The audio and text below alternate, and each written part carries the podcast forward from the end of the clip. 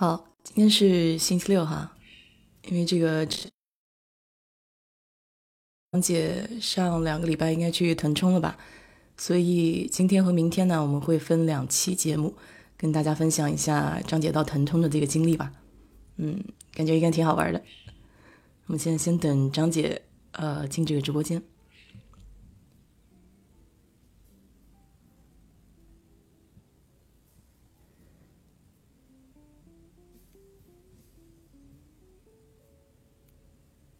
可以听到背景音乐吗？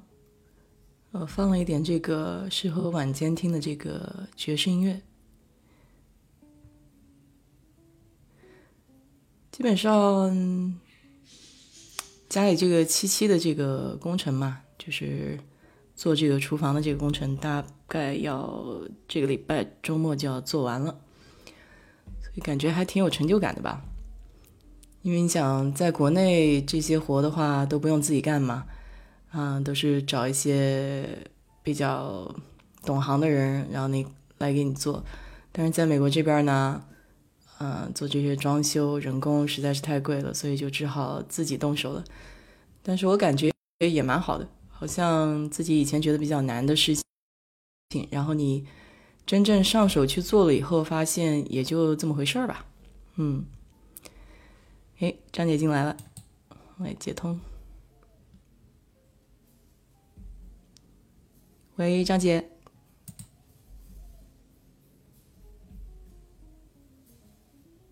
能听见说话吗？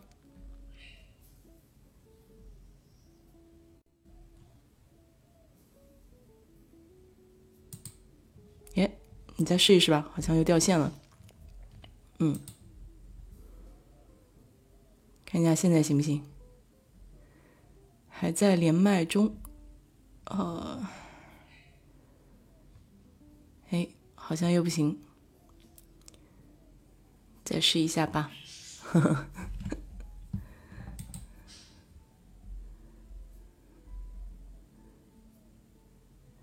不知道是不是我这边网络也不是很好的样子。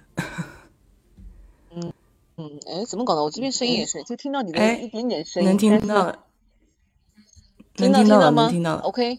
哎，我能听到了。好的，好的，好的。行，我把那个那个也可以听到了。好的，好的。呃嗯，这个美女主播晚上好啊！我们今天提前了啊。嗯，挺好的，早一点好。现在那边还是对，还是下令时吗？还是下令时吗？是的，是的，现在是八点钟早上。嗯。哦，八点钟的，对对对，那就是呃，那这个已经多长时间了？一个多月了吗？一个多月了吗？嗯，从三月十几号开始吧，半个月可能。嗯。哦，半个月，半个月。那呃，有没有一个小时时差？这个倒时差，倒一个小时。就那个当天晚上有感觉，然后过了那个时间就就大概就好了，因为一个一个小时还是比较短嘛，所以感觉上没有那么那么明显。嗯。对对。是的，是的，是的，那个，呃，然后这个这样，今天咱们就九点钟开始啊，跟大家聊一聊，就是呃上一周，嗯，去了这个云南的这个腾冲和顺，嗯，这次呢是我第四次去这个嗯腾冲和顺，嗯，之前呢去过三次，去过三次呢，那天算了一下是八年前前去的，八年前去的，然后八年后呢。其实中间去过两次，嗯，但是呢，这一前一后是在这个镇子里面住了，就在那个和顺古镇住了蛮长时间，中间两次都是没有在那住，嗯，所以说要从这个嗯踏遍这个这个这个古镇的这个这个这个角度上来讲，这一次是真正的就把这个镇子全部踩了一遍，嗯，这个还挺好的，对，哎，就是这次，因为我们是前后是六天。有四天住在这个和顺古镇，然后最后一晚上又到那个芒市，然后再去回南京。本来呢是想，嗯，直接是从南京到腾冲走，南京是二四六，就是有一个值班直航，呃，飞那个腾冲。但是呢，它那个就是那个机场呢比较小，因为因为云南你知道到处都是那个山，很少有一块平地。它有一块平地叫坝子。我八年前去的时候，它那个。嗯，和就是腾冲的那个小机场小到什么程度啊？就是一个小，就是那个那个机场就是一个一个就一间房子，反正就一间，真的就一个像学校小礼堂的，哎，就像嗯，真有意思，就像个小礼堂一样的。然后，那个也就两个登机口，反正大家轮流用，哎，但现在嗯不一样了，现在他就是据说在修一个，就是政府在批准，就他扩建修一个三千米的跑道，而且这个腾冲机场改名为驼峰机场。驼峰什么意思呢？这个就当年这个远征军在这里，这个这个就是为中国这个呃缅甸就是滇缅公路打通以后呢，这缅征这个美国的那个飞虎队帮助中国在运送物资的时候，他们飞过的一个航线就叫驼峰航线，就为了纪念这个这个驼峰，所以说它这边叫驼峰航线，但是还没有建好，没有建好嘛，等于我们就是从南京出发到芒市，嗯，然后那个我们那个。朋友小许就是来接我们，然后我们开一个多小时的一百多公里回到腾冲，然后回去的时候再回回芒市，等于就多耽误了一个时间。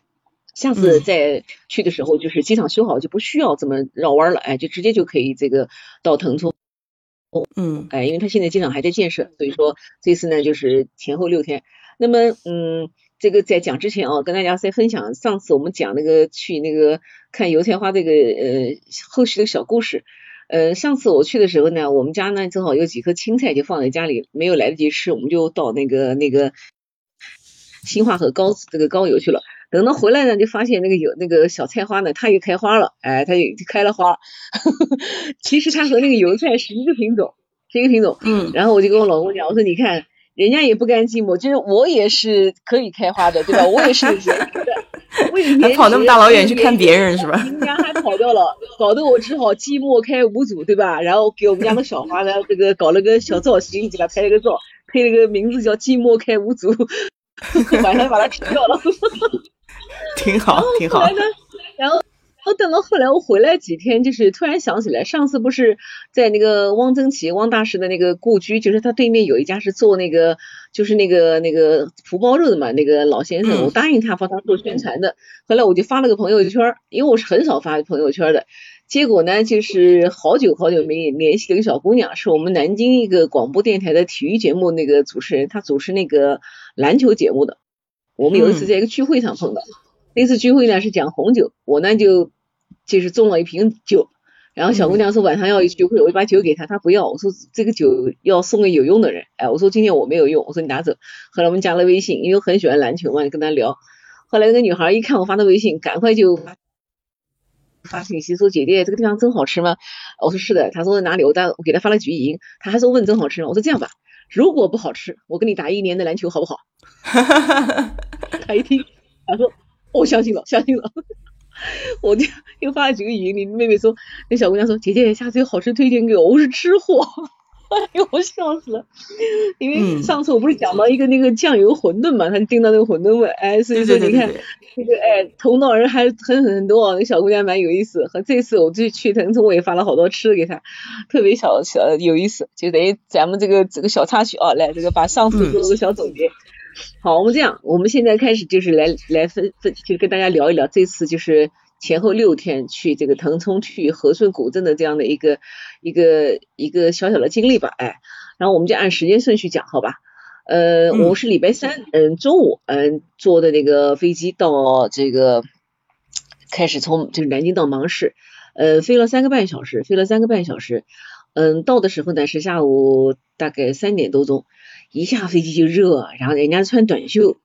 我们还穿的那个羽绒服过去。因为南京走的时候，早晨时候还是那个倒春寒，还很冷，才有七度到八度，嗯，那冷哎。哎，在飞机上呢也很有意思，哎，我跟我老公俩坐飞机，我们俩从来是这样，我呢是一直要坐在窗口，他一直要坐在那个那个过道，然后我们俩中间总加一个人。一上飞机，人家看我们俩一讲话就问，你们俩是一家的吗？我们给你们俩换位置。我们说我们坚决不要换，我们就要这样做。哎，我们从来都是这样子。就哎，就是一个女的也是说，给你们俩换，我说坚决不要换。然后女这个她一她一问，我说我一讲给她听，她说哎蛮好玩的。我说我就想坐这。那个人说，因为我们家的个子高，腿长，她只能坐在口头。后来哎，正好在旁边就有认识了一个女的，这个女的是宜兴人，姓管，蛮有意思。他们是全部是那个监狱系统的文职人员，就是在，因为他们是一直哎监狱系统。因为我就很好奇了，我说我们家从来没有人在体制内工作，然后也不知道监狱怎么回事。我说你跟我聊一聊，他大概讲了一下监狱的那个，好像还挺复杂的。但是他们属于那个省属企业，就是一直属于江苏省。然后这个女的呢也蛮有意思，她呢就是这个这个叫啥？她那个女儿在南京，已经快结婚了。她自己呢还是一个国家级的乒乓球那个裁判。诶，我说蛮好玩的，我说你这怎么考上的？嗯。他说他第一喜欢打乒乓球，第二个呢，他等于通过考试考上的。哦，我说是。后来我就问他，他说不行，你的年龄过了，不能考了。他说，而且你不喜欢，你不会打乒乓球，他未必会打，但是至少说蛮难。那后来就跟他讲讲了好多打乒乓球的事儿，然后又聊到他们家在那个宜兴还有一个四四十亩的一个农庄租的那个那个，我说日子过得不错，然后聊了好多，然后刚刚就是下飞机我们就加了微信，就约好十一月份。到他们家去摘那个挖荠菜，因为荠菜是十一月份开始，那个到春天，他说漫山遍野都有，呃，蛮好玩的。然后后来他们这次是呃单位十个同事，就是搞了一个团，嗯，去玩。后来我说我们互相来分享吧，哎，互相分享。结果下飞机就就各自散开，散开以后呢，我们那个就是那个朋友，这个朋友呢姓许，他是八年前我们到腾冲的时候呢，是我嫂子介绍认识的，因为我嫂子带我们当时带我们去的。他嗯，之前是也是大学毕业，女儿今年也是大二了，要都没看出来，我都以为他还小呢，结果人家都快五十了，长得年轻啊，长得年轻，他说桑迪我都快五十了，我真的。然后那个他呢，现在是这样，就是他一直在腾冲的时候是做运输，做运输嘛，等于是包括飞机接送啊等等。后来呢，就是这个有一家客栈的老板，因为疫情就没有办法到这个这边来了，觉得他也非常不错，就像现在暂代管这个客栈。这个客栈是刚刚这个建了个新客栈，才一年多，花了四百多万建了个新客栈。呃，完全是这个当地的这样的一个风格，叫做呃三乡一造壁，就那个当地的房子很多是像一个小四合院，但四合院是四边都有房，它是三边有房，就是说三边有房子。形成一个像口子，像那个凹槽那个凹子一样的，然后对面是个壁造壁，哎，当地就这样房子，而且这个老板还蛮有情怀的，因为他说这个就是整个这个和顺这里就是腾冲这边，因为侨乡嘛，也是那个马帮文化，因为他们过去是西南丝绸之路的这样一条线线在这里，就是当时一个是做玉器生意，第二个呢是做茶叶生意，所以说 这边它有这样的一个马帮文化，也大量的输入了国外的一些这个传统的元素。你看那个他们的房子就用了那个彩色玻璃，这个玻璃是这次就是从呃广东那边运来的。你在当地很少人家用那个彩色玻璃，他就说当年呃也有人就是从英国到把玻璃运到香港，再从香港再从这个经这个茶马古道呃这个经这个丝绸之路再到和顺这边，呃 所以说他蛮有情怀的。然后里面的那个床品，包括那个家具，包括东西全部是。是从广州运这个运过来的，就是蛮有调调的，就不像有一些好像做民宿，就是觉得好像就是嗯比较简单或者比较那个，他做的还是蛮好的，一个小院儿，哎，有点文化。然后你吃饭的地方呢是一个小餐厅，还有一个小一个小小小小书吧，每天早晨吃饭还挺不错。后来我们租了一个大房间，一个房间单人床，呃，两个单人床，单人床都是一米八的单，一米五的一米单人床，很舒服。哎呀，还有一个小院子，然后第二天才出，发现这个房间还有个小院子，可以晒晒衣服，哎呦，好有调调。下次大家去的话，去到那去看看，哎，而且也不贵，也不贵，哎，挺不错，很安静，很安静。因为我们那天去去的时候，一共它有十二个床嘛，床位只有 七个人在那住。但是等我们走的那一天，就来了一个呃宗教团队。因为他这个我们住的这个旁边有一个千年的一个叫中天寺，就是在这个和顺古镇一个中天寺，就靠我们住的地方，所以说经常有这个佛教界人士去和寺庙的那个这个主持和师傅交流，所以住他们家。哎，我说还蛮有意思，早知道留一会儿。他说你不能留，他说第一个不方便别人住，第二人家住满了。我说好，真的好吧，住满了。嗯，是是，哎，然后呢，就是我们当时就是他来接我们以后呢，我们就。就开始这个往那个腾冲走，从那个芒市，这芒市呢就是靠哪儿呢？它就是再往前走就是瑞瑞丽了，瑞丽再往前就是缅甸，就说这个芒市等于是应该也是一个靠的这个边境的，哎，呃，上次来也到芒市去玩过，哎，所以这次呢先等于就是从芒市先回腾冲，回来时候在在那儿又待了一天，一一去的时候呢就走了路上就遇到一座叫龙江大桥，真的好壮观，好壮观。它是这个，就是这几年就是亚洲第一大桥，就是怎么呢？因为呃，我不知道你去过我们江苏的那个江阴大桥有没有？就这个桥是没有桥墩的，完全是靠这个拉索两边拉着，哎，它和江阴大桥是一模一样。但这个桥呢，这个确实是厉害。首先它很高，它这个在宝山这一头，它这个桥一头在宝山，一头是在这个腾冲，一百六十九米高，在腾冲这边是一百二十九米高，整个桥两千四百米，相当长，相当长，而且也很宽，而且很宽，三十三点五米。嗯，和那个金门大桥蛮像的，它上面做了一个人行的那个那个道，但这次呢可能疫情，它就把它关掉了。但这个桥的那个那个那个高度特别高，就我那个脖子啊使劲仰，已经仰到九十度了，都看不到顶。哎，然后他那个不是那个拉锁嘛，就是那个那个钢筋粗的不得了，就是有一个他做了一个那个接了一段就放在下面看，就有点像那个那个叫什么？嗯，旧金山那个金门大桥上下面一个公园，就是介绍整个桥的建设。它这边呢相对简简单一点，那个里面是就是一个圆圆的一个桶，里面一一个个好多的小桶，小桶里面也还是小的钢筋，等一层一层一层的全是钢筋，硬是用这大柱子然后那个钢筋，对，把那个整个的桥拉起来。这个很有意思，很有意思。哎，待会儿可以发点照片给你看，这个街面麻麻的，就像那个就像那个哎，像美国的一个什么糖哎，就是那个那个。圆圆那个糖，像钢筋一样那个糖，美国不有个糖吗？像钢筋一样的糖，对，我我知道你一会儿想不起来，Twister 那个东西，对对对，像哎，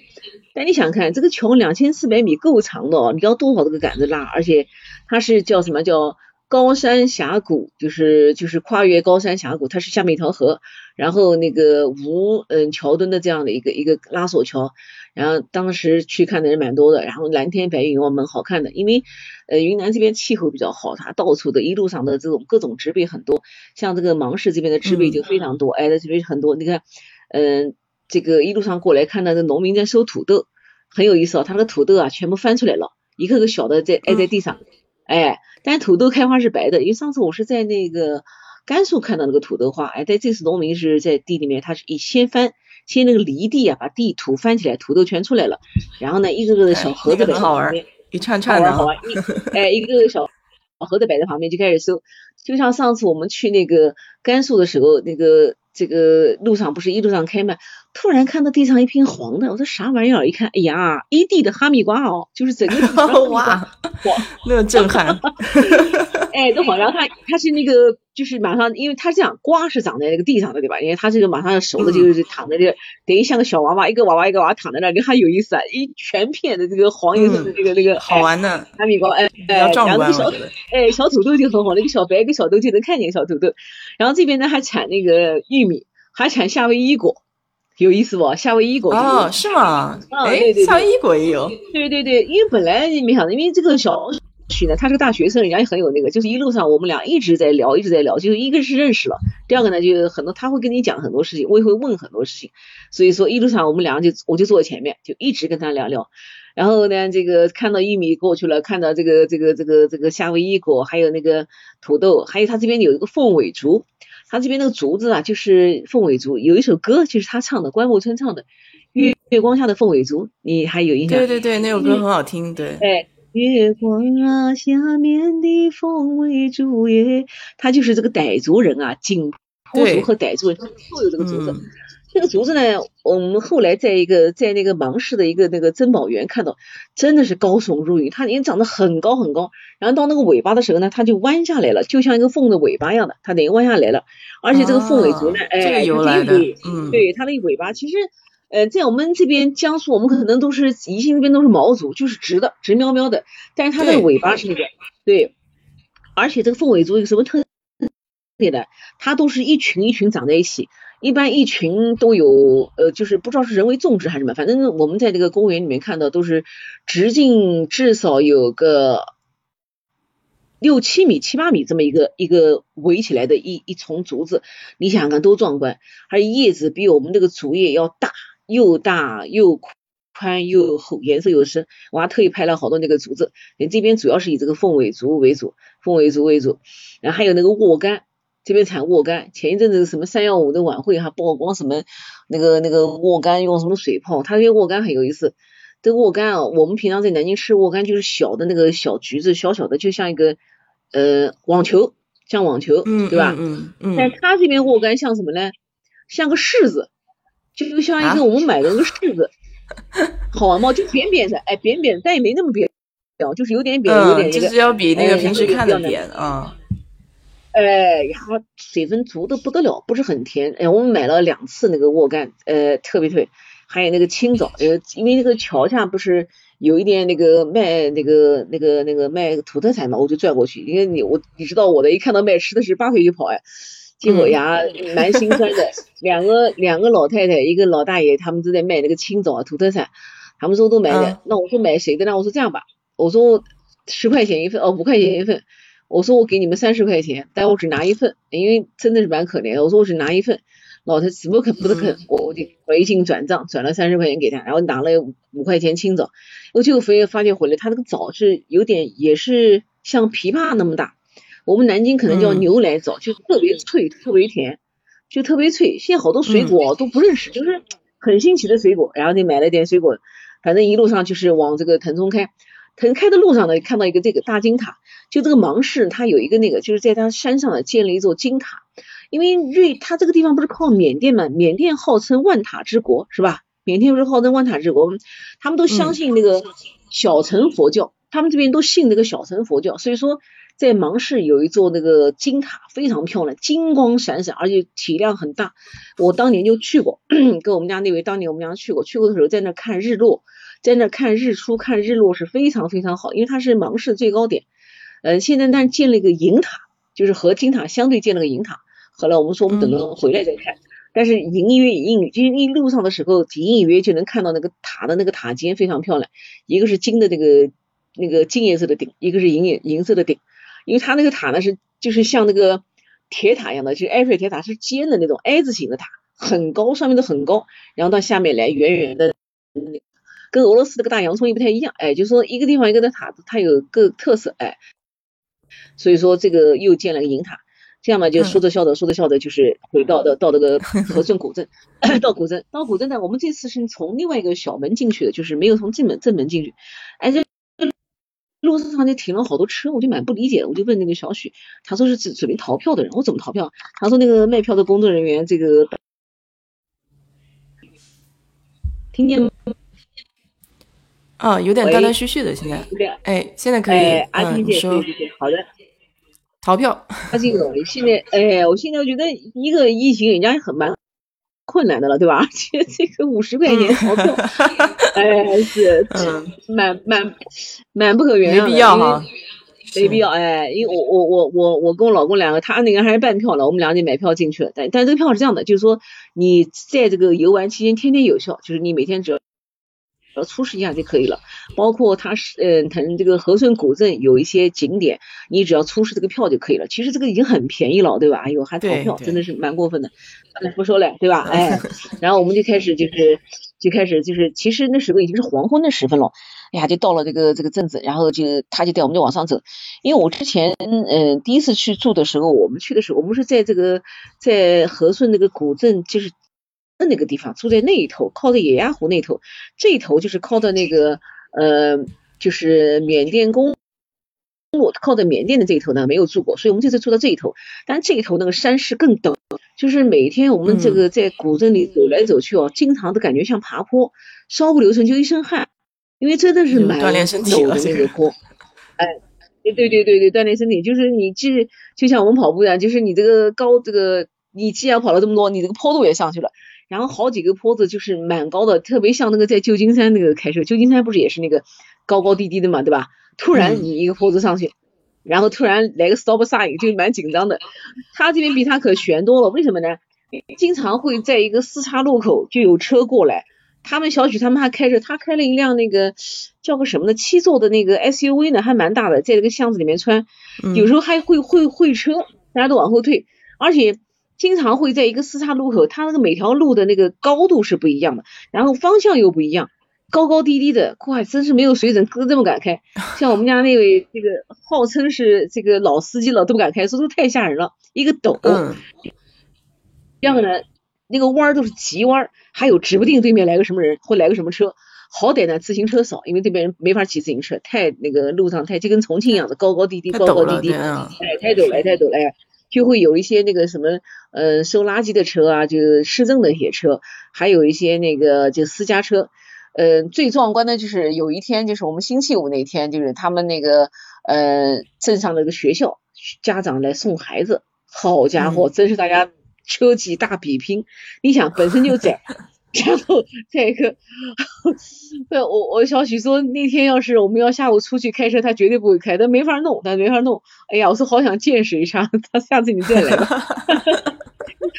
那么窄个地方，大家还开车送孩子，哎，因为他镇上有一个小学，一中心小学，还有一个中学，嗯，他们家孩子也是从那儿从小学到中学，也现在到那个昆明上那个民族大学，女儿还不错，学的那个双语，学会英语和老挝语，还蛮好的，因为这边他们做边境贸易嘛，哎，以后出来工作放工作还是蛮好的，需要哎，所以说当时我就好奇，要是学老挝语，他说这边因为这做边境贸易，所以他们这个就是。会会会有一些就是工作机会蛮多的，女儿已经大三了，还还蛮好的。哎，我说真不错，所以他你比如说你别觉得我是小了，我就快五十了。嗯，是的。结果呢，就是我们在讲进镇子老进了镇以后呢，就是因为嗯，这个叫什么？这一段就是当时我上次在节目中讲过，就是他的那个有一条那个古街道，就是之前是腾和顺这个这个菜场。这个菜场呢有一百多年历史了，等于就是一条这个一条马路，就一条小巷子，就是农民天天卖菜，只有大年初一的时候才关掉，才关，平常都一天就二一年三百六十四天要开的。嗯，当时呢我们就走到走到那边去，但是呢现在建了好多的那个摊子和旁边盖了好多房子，我都不认识了。然后呢突然拐了一个弯儿，然后这个这个进了一个巷子，挂的全是红灯笼。然后灯笼打开了，呀，我一下子就愣住了，哎，呀，我说这个场景好熟悉哦，哎，突然想起来，好像就像《千与千寻》，就像千寻，知道吧就像那个那个那个千，哎，下次我发一个这个给你看，那个就像《千与千寻》那个那个进去，他进了一个古镇嘛，不是进了个什么镇子嘛，旁边人在做生意啊，那个人像虚拟的一样的，人做生意，挂那个红灯笼，哎呀，我当时一想，哎，真的哦，然后，在想就是跟台湾九份很像，因为。宫崎骏当时是在台湾九份就是取景，呃，这个千寻，那个九份呢是，呃，是一个矿。挖矿的时候不是也把那个这个地形挖的高高低低高高低低嘛，会还会而且会形成那个很多堰塞湖。你看现在咱们徐州的那个云龙湖就是一个大的堰塞湖，就是因为挖矿，他把这个这个地这个地方挖了一个一个洞以后，挖了一个凹槽下去，它就水自然就往这流，那水往低处流嘛，人往高处走，所以说堰塞湖往往是这样形成的。那么这个这个这个九份也是一样，九份就是挖的高高低低，所以说宫崎骏在那取景。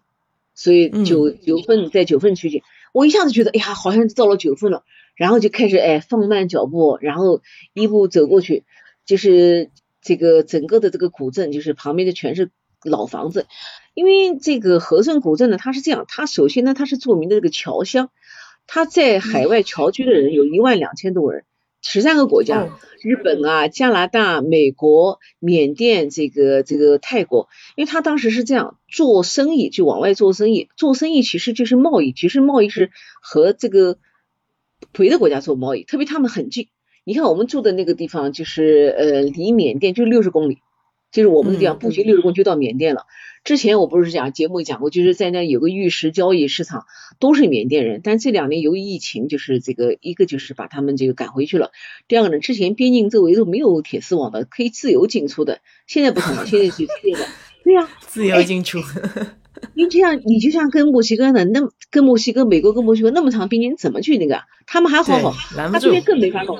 他这边更没法弄，他吧他全是山。全是这个这个这个原始森林，你更没法弄。所以这次好像我听小许说是，呃，因为疫情原因就建了一个拉了一个，呃，就在我们这儿离我们这一头，哦，就离他那头边境还有十米地方建了一排铁丝网。这样缅甸的很不高兴，因为他们很多人来做生意，一个是他们很多人来做生意，这第二个呢，还有我们很多农民到那边去种地，他那边地便宜嘛，而且我们这边因为云南本身地少，对吧？哎，种地，所以说呢就是山嘛。嗯，就是山，所以他们很多农民到那儿去承包那个土地去种地，种辣椒，种那个当地人喜欢吃小米椒，他们这人可爱吃小米椒了，就是那个红红的那个椒，每天也有，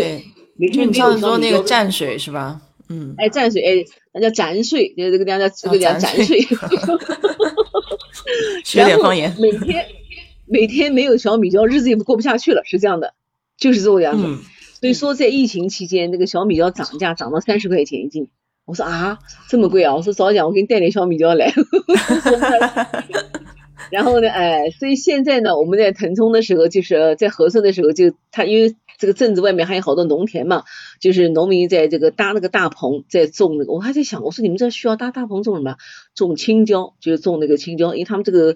可能对辣椒的需求很很大，对辣椒需求很大，因为农民不能去种种地了嘛，哎，所以说哦，我说你看，其实呃我们在想一个疫情带来的影响哦，也影响到这个大到这个国家之间哦，大家在这个思想上这个这样的一个这个割裂，小到这个一个碗里的小蘸水啊，都受到疫情的影响哦，是。也蛮有意思，呃，而且啊，也蛮日常生活都受影响了。日常生活，哎，对。后来当天晚上消息说，今天就是他请我们吃顿饭，然后呢，因为后面几天都是我们一块儿出去玩，就是我们一块儿吃嘛，一共就我们三个人。后来就到了一个小店，好像是他一个亲戚开的，还不错。他们那边那个这个呃，就是沿街的房子都有一个什么特点呢？都是每家每户基本上都有一个二层楼，二层楼，二层楼。每家以后都二层楼，二层楼呢，然后这个，嗯，楼就是木头做的，木头的这个房子，木头的房子，呃，有那种就是呃徽派建筑，又有这个这个明朝的那个就是有徽派建筑，还有是就是那种呃西洋建筑，还有西洋建筑，还有当地的白族，就是白族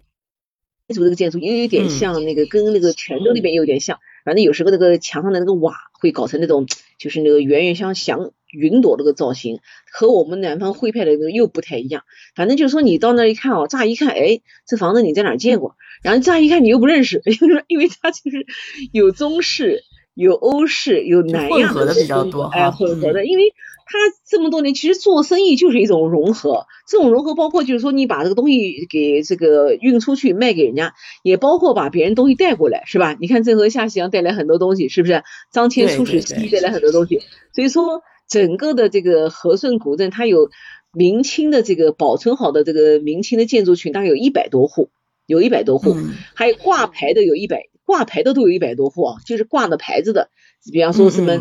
哎，有个叫张氏，有个张氏蛮大的那个那个氏族，还有贾氏，还有寸是姓寸，就是那个尺寸的寸，那家很大，而且他们家还出了很多那个抗日英雄，还有很多很多英雄，哎，很多英雄。然后呢，还有这个各种月台，月台我上次也讲过，就是呃那户人家这个房子。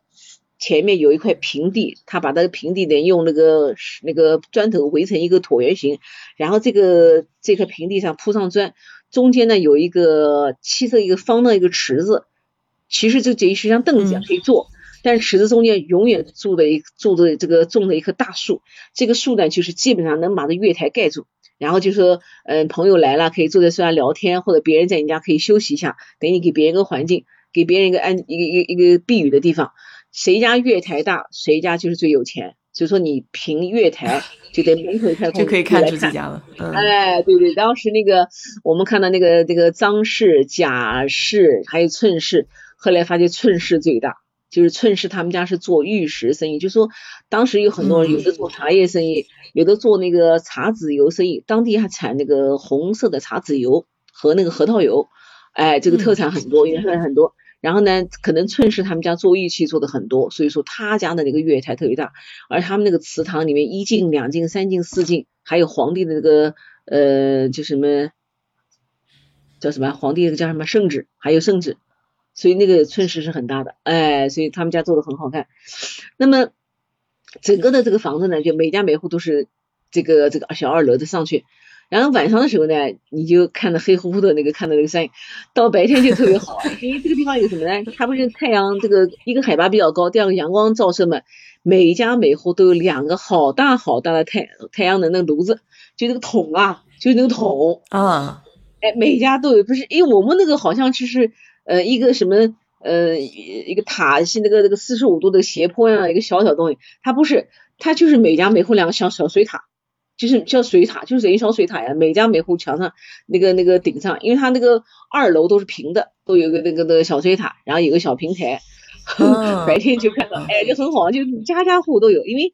这个一个是节能嘛，第二个它有的时候呢，因为这个地方不是那个高高低低的嘛，有时候水上不去，水上不去的时候水压就不够，你家里必须要有储水，就每家哎有个储水的一个地方。哎，所以当地有一个特色。我们住的那个客栈也有两个大的东西。我当时在想，我说为什么要存水啊？我说没有水吗？他不是的，有时候因为这个水压不够，它要存水，它自己形成一个加压，然后形成一个小的压力，这样你洗澡的话水就不会那个水小。哎哎，所以这也是个特色。嗯。当天晚上就吃了那个大救驾，就是上次以前一个他们特色大救驾，就是用那个饵块 就是来炒的哎，然后吃个炒腊肉，还吃个那个蛮好玩的。叫嗯话梅五花肉，我什么叫话梅五花肉？因为云南这边产梅子，他们产梅子就是话梅，还有那个呃叫橄榄很多。他这边橄榄叫电橄榄，就是那个云南不叫电池吗？整个昆明叫电池吗？电，对，它就叫电橄榄。这个电橄榄在中医上一个名字叫鱼甘子，鱼就是多余的鱼，甘就是甘肃的甘，叫鱼甘子。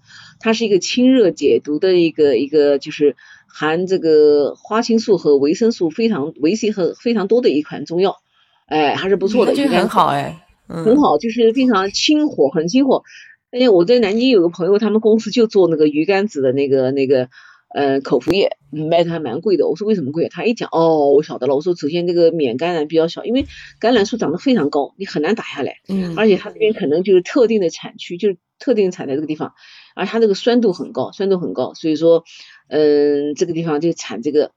呃，还有一种雕梅，就是他们那个大理产的多，就是一种那个梅子，他们把它压扁以后，然后手工的把它雕出来，所以说我们就吃了一个就话梅的那个那个肉，还蛮好吃的，因为肉很肥，五花肉很肥，肥了以后呢，就是你用那个话梅的味道去中和，哎，来去腻，就像那个广东那吃那个什么那个那个原有那个什么白切鸡，它里面用的那个话梅这个话梅酱。蘸上以后特特别好吃，对对对对，这边也有，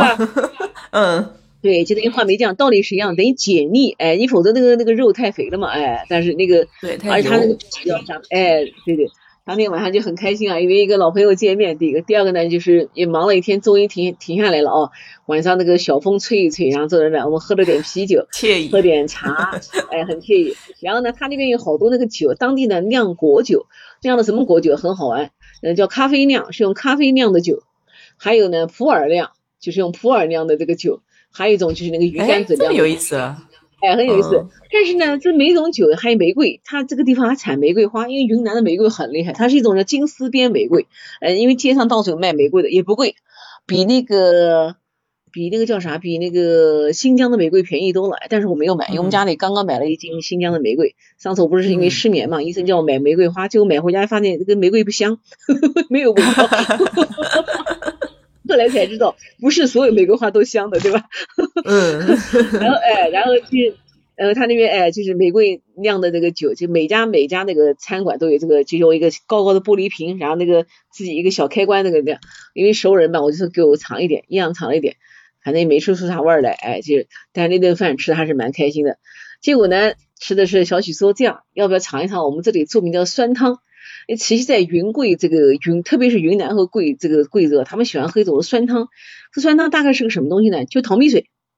淘米水，米，哎，淘过这个淘过这个两浇这个淘米水，拿这个放在那，它自然就发酵，自然就发酵，因为米糠会发酵嘛，它含有糖分。对。当地人呢就会用那个什么大的那个芥菜，我上次跟你讲那个很高很高那个芥菜，或者是那种大青菜，然后把它洗干净以后，就是放在那个用开水烫完以后，就放在那个米缸里面，大概就是嗯一个月左右就就就发酵了。包括你们吃的那我们吃的那个就是那个螺蛳粉，知道吧？螺蛳粉里面有酸笋吗？对对对对对对对，酸笋就是用淘米水。泡出来的，不加任何东西，然后在那个里面发酵，嗯，水在里面发酵，然后发酵出来这个味道嘛，就堪称那个生化武器，但是 喜欢吃，喜欢吃。反正我觉得这个玩意儿就是生化武器。上次 Amy 不是说的吗？嗯嗯嗯，哎，这个和顺这边也吃这个东西，他们也吃那个酸菜，就是酸笋，还有一种酸腌菜也蛮好吃。就你吃那个米线的时候，米因为米线相对比较清淡，你放一点这个酸腌菜的时候，那那个味道是特别特别好吃。哎，所以所以说哦，这个我们经常讲叫一个萝卜搭一个坑哦，或者说这个东西为什么出现在这里，一定有它的原因哦，它就就是。或者是为了就配合什么出现在比较适宜，对对对，对哎，我说的好，他就上来一一碗汤，这碗汤呢就叫什么？就叫青龙过海。你知道青龙过海什么意思吗？就是大葱吗？在水里面？Yes yes yes，以前没有钱的时候，像酱油汤，酱油汤如果条件好的时候，就放一点猪油，就青龙过海。它这个真的就青龙过海，就是葱。然后呢，它那个酸汤是怎么？它那个是一种梗子，有点像我们什么？有点像我们芦蒿晒干的芦蒿，比方说芦蒿晒干了那个东西，哎，或者像茶叶梗子吧，就这样。他说我们三天不吃酸汤，就是没法那个，就人就觉得不舒服。就像贵州一个苗寨，哎，他们就说对对对对，三天不吃酸，咱们两腿打转转，就是这个酸可能是已经融入他们那个胃胃里面了，就是。后来我大概看了一下，因为他那边就是一个呢，就是海拔高，第二个呢湿气大，他就是靠那个酸啊和那个那个辣去把它湿气去掉。酸呢是开胃，因为天热时候人开。哎，我我最近在关注那个就是腾讯卖点的，腾讯那个什么那个点的一个一个女的，就是贵州人。我的个妈呀，他们家每天简直，我感觉就他们家一天就天天睡在辣椒酱里面，各种辣椒。真的，我告诉你哦，他炒一个菜放多少辣椒？放四种辣椒。然后他们那个老婆婆还说这个菜不辣，他那个这个女的还对着镜头说，老婆婆说老婆婆讲菜不辣，他那个儿子那么小就能吃辣，儿子还经常讲味道好极了，小帅哥帅的这味道好极，哎，因为妈妈很漂亮，妈妈很漂亮，儿子也漂亮，味道好极了，啊辣不辣？每天都是那个什么什么那个那个辣了什么糍粑辣椒，什么胡辣椒，什么小米辣，还有那个什么那个那个圈椒，好厉害，还什么椒，哎，天天就搞，甚至有一天用四斤辣椒把那个水去掉。呃，就是干炒，就是那个炒完以后跟那个折耳根拌，就完全是拌辣椒拌折耳根，哎，然后吃的时候哎，那个幸福感就像我们哎，就我不知道我们吃什么才能有这种感觉。这个云南这边他们也是，就是这个辣特别特别厉害，特别厉害，哎，这个酸也是。结果我们喝了一碗汤，反正没喝出味来，也可能我们就是没有那种感觉吧，哎，但那天晚上吃的也蛮开心的，就回到房间就就是叫一夜无话哦，因为我那个。本来我想睡在晚睡在上面的，后来想就睡在下面就安静一点，因为晚上放上面会有声音嘛，就在晚上基本上睡得 很开心。第二天一大早就吃了一个早饭，小许给我们做了个米线，他这边一个叫做小锅米线，什么意思呢？就是米线其实米线已经是熟了，就和那个叫什么，它分两种，一种就新鲜的米线，就是它先做出来的鲜米线，还有一种就米线已经晒成那个像那个。呃，粉丝一样的，然后回家自己泡。然后他们当地人早晨起来就是吃小锅米线，叫小锅米线，就是到那个餐馆去，人家是哎好嘞，就是每天就是一锅锅煮，一锅锅的煮，煮完以后，然后你自己来加那个各种调料。嗯，至少说有他们因为客栈嘛，相对简单，他这边主要不怎么供餐，就早晨一顿。我们去过一家吃那个米线，早晨那个早晨配的菜，我看那个配了二十二十几种，光那个青菜什么。呃，什么折耳根豆，什么芹菜叶子，还有那个香菜，还有葱，还有个不知道什么东西，青的就有四五盘，然后还有各种咸菜，花生米，还有这个他们那边产那个白豌豆，小那个豌豆，还有这种辣椒、小米椒、圈椒，反正一大堆，也，比我们这丰盛多了，反正就是，但是你要会放，你放错了也也糟糕，因为它还会放酸汤。因为我们不太能接受酸汤，哎，我我们吃了跟老干，千万不要不要去舀那个汤，我们就弄点辣椒，弄点小咸菜拌拌就那个了。嗯，应该来说还没有尝到真正的味道，哎，后面吃过一次，回头再讲，吃过一次的米线。然后第二天早晨呢，我们就按照这个就是预定好了，我们就到那个地方，那个叫做叫那个界头镇，他们在界头镇看油菜花。因为这个上次我们不是到那个新化和高邮油菜花没怎么没怎么看嘛啊，这次呢就想到这儿来看油菜花。嗯，我们家那个人就是特别喜欢看油菜花。实际上我好倒还好，因为我是觉得更关注花后面的人和事，他们可能更关注花本身。反正不管吧，这个就就出门看花。这个界头镇呢是。嗯，离这个和顺呢古镇大概是开车一个多小时。嗯，号称是腾冲的粮仓，是新云南少有的，将近有一万多亩的，号称一万亩平地，是个平地哦，在云南很少见，因为其他地方都是山，特别你看那个元阳啊，还有其他地方那个都是那个梯田。它因为这次我们有一个喜马拉雅博主到那个元阳看那个那个梯那个那个油菜花也是梯田，它那个全是梯田，但这边是梯。就一马平川，哎呀，是特太难得了，这是一个。第二个呢，它不是简单的全是油菜花，它有什么呢？就是整个的，因为面积非常非常大，而且这个里面它就有村庄，有村庄，然后有公有油菜花里面有路，然后还有那个水车，还有河，因为它有有还有河，还有这个这个各式各样的这个这个包括动物啊什么的，哦，包括那个牛啊什么东西，就是陶渊明笔下的桃花源记。就是桃花源怎么讲呢？就对世外世外仙境哈。对，因为什么呢？因为就是说，这个如果说单纯就是你看我们这次去看的油菜花，它就上面就有花，没有任何东西，只有花，但是它上面有人，有住家，对吧？有住家，而且远处的是那个高黎贡山。因为那天我们去的时候有一点点雾，就是这个雾山的那个影子哦，那个山非常清秀，影子呢就是隐隐都就像一个这个背景墙，然后山下是一幅画一样，啊，就像国画的，而且油菜花没有完全开。它呢就这个这个颜色，这个因为油菜花最终是那个嫩黄色，对吧？有它有的人完全没有开的时候，它就是青颜色，一层一层一层渐进渐进到那个嫩黄，然后又一点点点点变成青颜色，就是那个颜色就像一个调色盘，不是说嗯单一的，就是因为如果说全是嫩黄的，后来我们也看了一个那个有那个一个花海，我觉得没意思，哎，就一种颜色有啥好看的？但是这个不一样，这个像调色盘，有各种各样的颜色，哎，渐变的。然后一会儿又一个村庄，还有很多树，很多树。因为这个去界头镇看油菜花呢，它有两个观赏景点，一个呢就是在一个很高的地方一个景点，它这个镇子很高哦，它这个三千七百八十米的这个街头镇这个镇，然后最低的是一千四百五，一千四百七十五。然后我们在一个观景平台，唯一美中不足的是观景平台下面种了好多松树，挡住了这个视线，因为它矮嘛，对吧？但是呢，仍然能看到就是说远处的那个就是，比方说那个。嗯，土地呀，然后还有房屋啊，就像陶渊明讲的，叫土地平旷，它真的叫土地平旷，雾色俨然，阡陌交通，鸡犬相闻，真的就是这样的一个场景。而且我跟你讲，里面还有一个绝的，居然里面还有一条马拉松跑道，是吗？对。他每年这个有两两四月份和十一月份就是有有两次马拉松比赛，但是呢，由于疫情原因，他就那个疫情的原因，这个马拉松就没有没有就没有开放了。嗯，哎，后来我们下来的时候到了油菜花地里看马拉松那个跑道，不是塑的塑胶跑道嘛，粉红色的，特别好看。哎，后来我那个把一个这个信息发给我朋友，朋友说：“我的妈，我要去报名跑马拉松了。”我说：“没有开放，没有开放。”开放。边跑边看美景也很好。哎，对，你想，对，你想，你在这个油菜花里，所以想到其实很浪漫哦，而且你看比那个，啊，比别的地方我觉得有意思多了。关最关键最关键就是说，这地方有人，知道吗？有人生活的这个痕在里面，而且是真实的人在里面，他不是说景里的是景，而且是真实的。哎，这个我对我这种文科生来讲就特别感兴趣，就是这样。你看说那天是早晨的时候。嗯，这个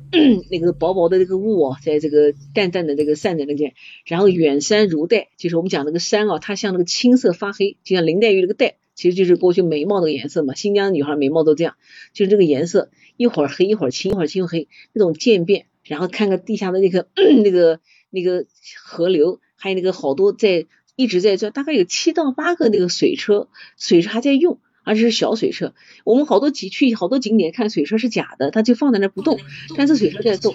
所以说它这个真正叫什么？这个 is true life，就是它是真正的真实的生活，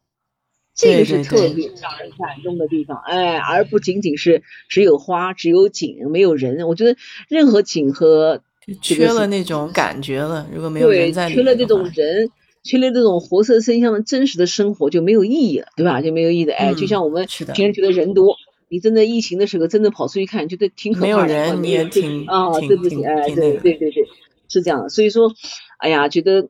这个这个街头镇看那个油菜花特别高兴。后来我在这个地方还直播呢，直播是个直播，就给我的朋友发视频，突然来问，搞得累死了。突然来问，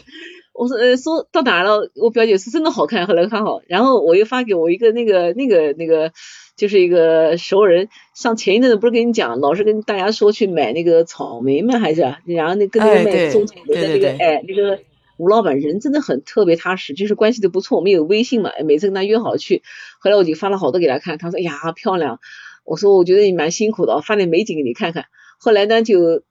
当地呢就也种草莓，我就发种草莓给他，要讲草莓，我我们来扯开讲一讲，这个 腾冲也种草莓。它那个草莓呢，它不是种大棚，它不像我们这大棚，它是怎么呢？它一笼草莓啊，它就用一个那个膜敷起来，就是一笼草莓它敷一个膜，一笼草莓敷个膜，这样省了大棚的钱。老远看去就像白白的一条小河一样的，其实跑去看是那个那个地膜，叫地膜，就敷在地上的膜。然后每一颗草莓呢，就挖一个小洞，就是把那个洞从那个膜里面穿出来，就在那种草莓，露天的。但是呢，由于它这边这个那个很好玩，很有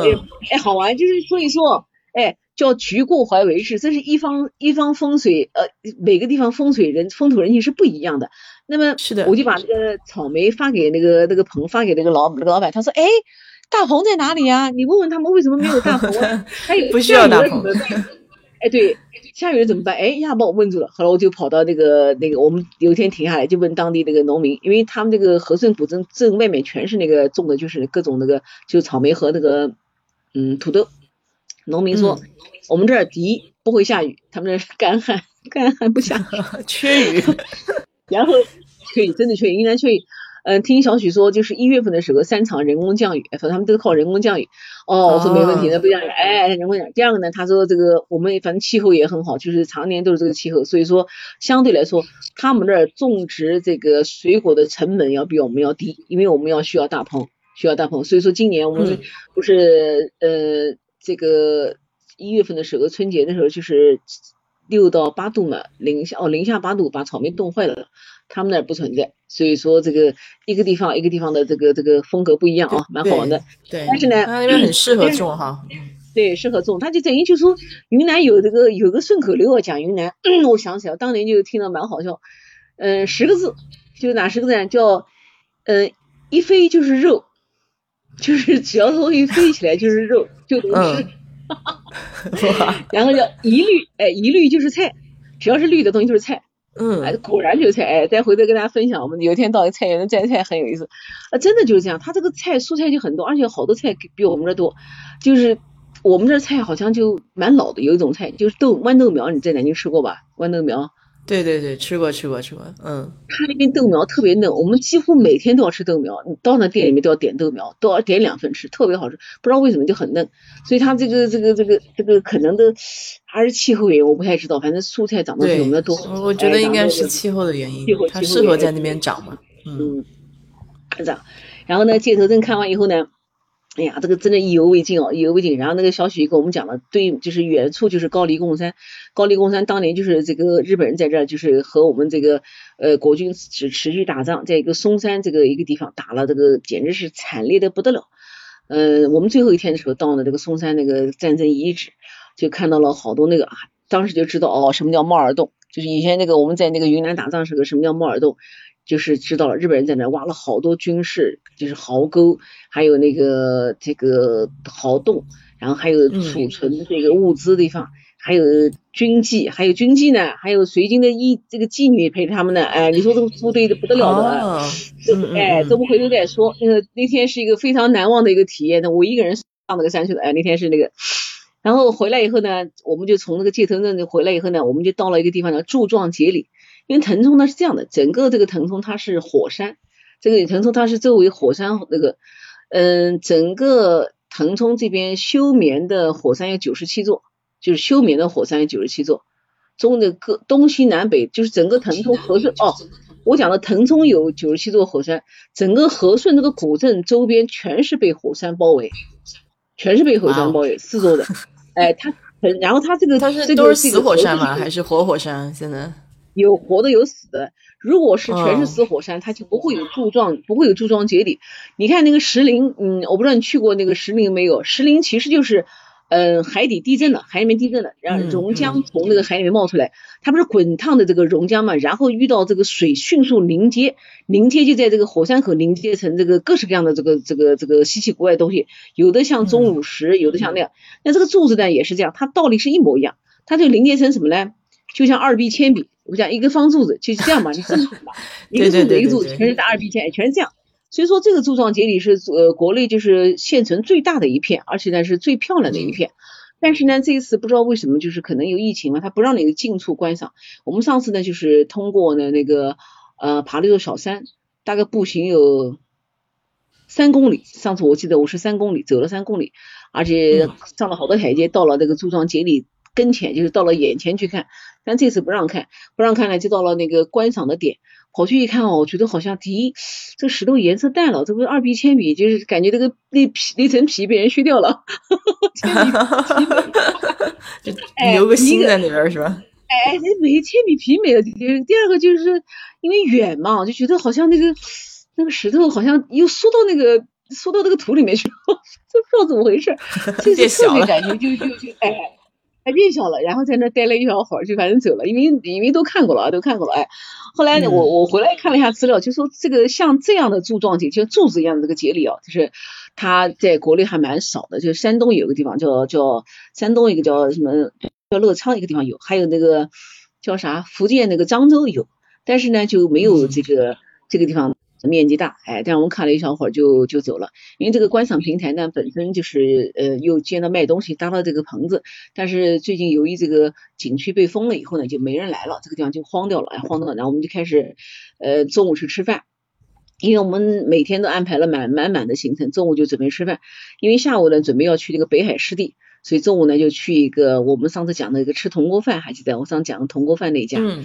然后这个吃的那家就是八年前去的那一家。呃，就是八年之后再次去他家吃铜锅饭，然后一进到那个门口就特别亲切，因为我们上次去的时候就是在门口玩了好长时间。他们家就是这个这个呃吃饭的地方，就是离这个北海湿地公园很近。但上次我们去的时候，湿地公园没有开，就还没有建设好，所以说只在家吃了个饭。然后一进去，哎呀，就觉得那个就院子里面那个树感觉更多了，哎，就是因为可能嗯。春天嘛，一个更多了。第二个呢，就是呃，老板娘没有变化，但是她已经有第二个孙子了，在抱着这个第二个孙子，哎，出来跟我们打招呼，很开心啊，打招呼，哎，很开心，很开心。然后那个他院子里面有呃，是这样他们家也是典型的那个四合院儿，而且院子他家房子非常大，就是听老板娘说，当时他们是零八年盖的时候买木头就花了十万。因为他当地全是用木头，因为当地采木头嘛，全是用各式各样的木头。楼上是四个房间，呃，楼下呢四个房间是这样，左右各两个房间，中间有一个像堂屋一样的，就是呃来一个人招待客人的堂屋一样的这个东西。嗯嗯嗯。呃，楼上一个堂屋，楼下一个堂屋，然后呃左边这边就作为厕所啊，还有那个他们家这个呃放那个呃米呀这些东西，就像仓库的。右边就是一个厨房，然后等一个就是一个。呃，U 字形，然后那个嗯，灶壁那儿就是进门的地方。院子里面种了好多花，呃，他好。吃饭的时候，然后我说上次老板娘，我们坐在这个这张那个凳子上，就这个板凳，哦，那个桌子，我说还要坐这张桌子，他好。但那天呢，那个桌子呢那边呢，就是小孩在那个一个小孩在那边，我说这样，我们坐到这边来吧，就坐在那儿。我当时给我儿子发了一个照片，儿子一看，哎呦，说上次我们就坐在这边是，我说今天又在这吃饭了。然后今天在他们家点的那个。非常好吃，点了一个那个松茸，就是青椒炒松茸，因为他们可能有些吃法跟我们不太一样。我说这样吧，我就按照我们吃法，我就用青椒炒松茸，然后青椒炒腊肉。我们家那个理工男特别爱吃腊肉，我们在那顿顿吃腊肉，顿顿吃炒豆苗，笑死了。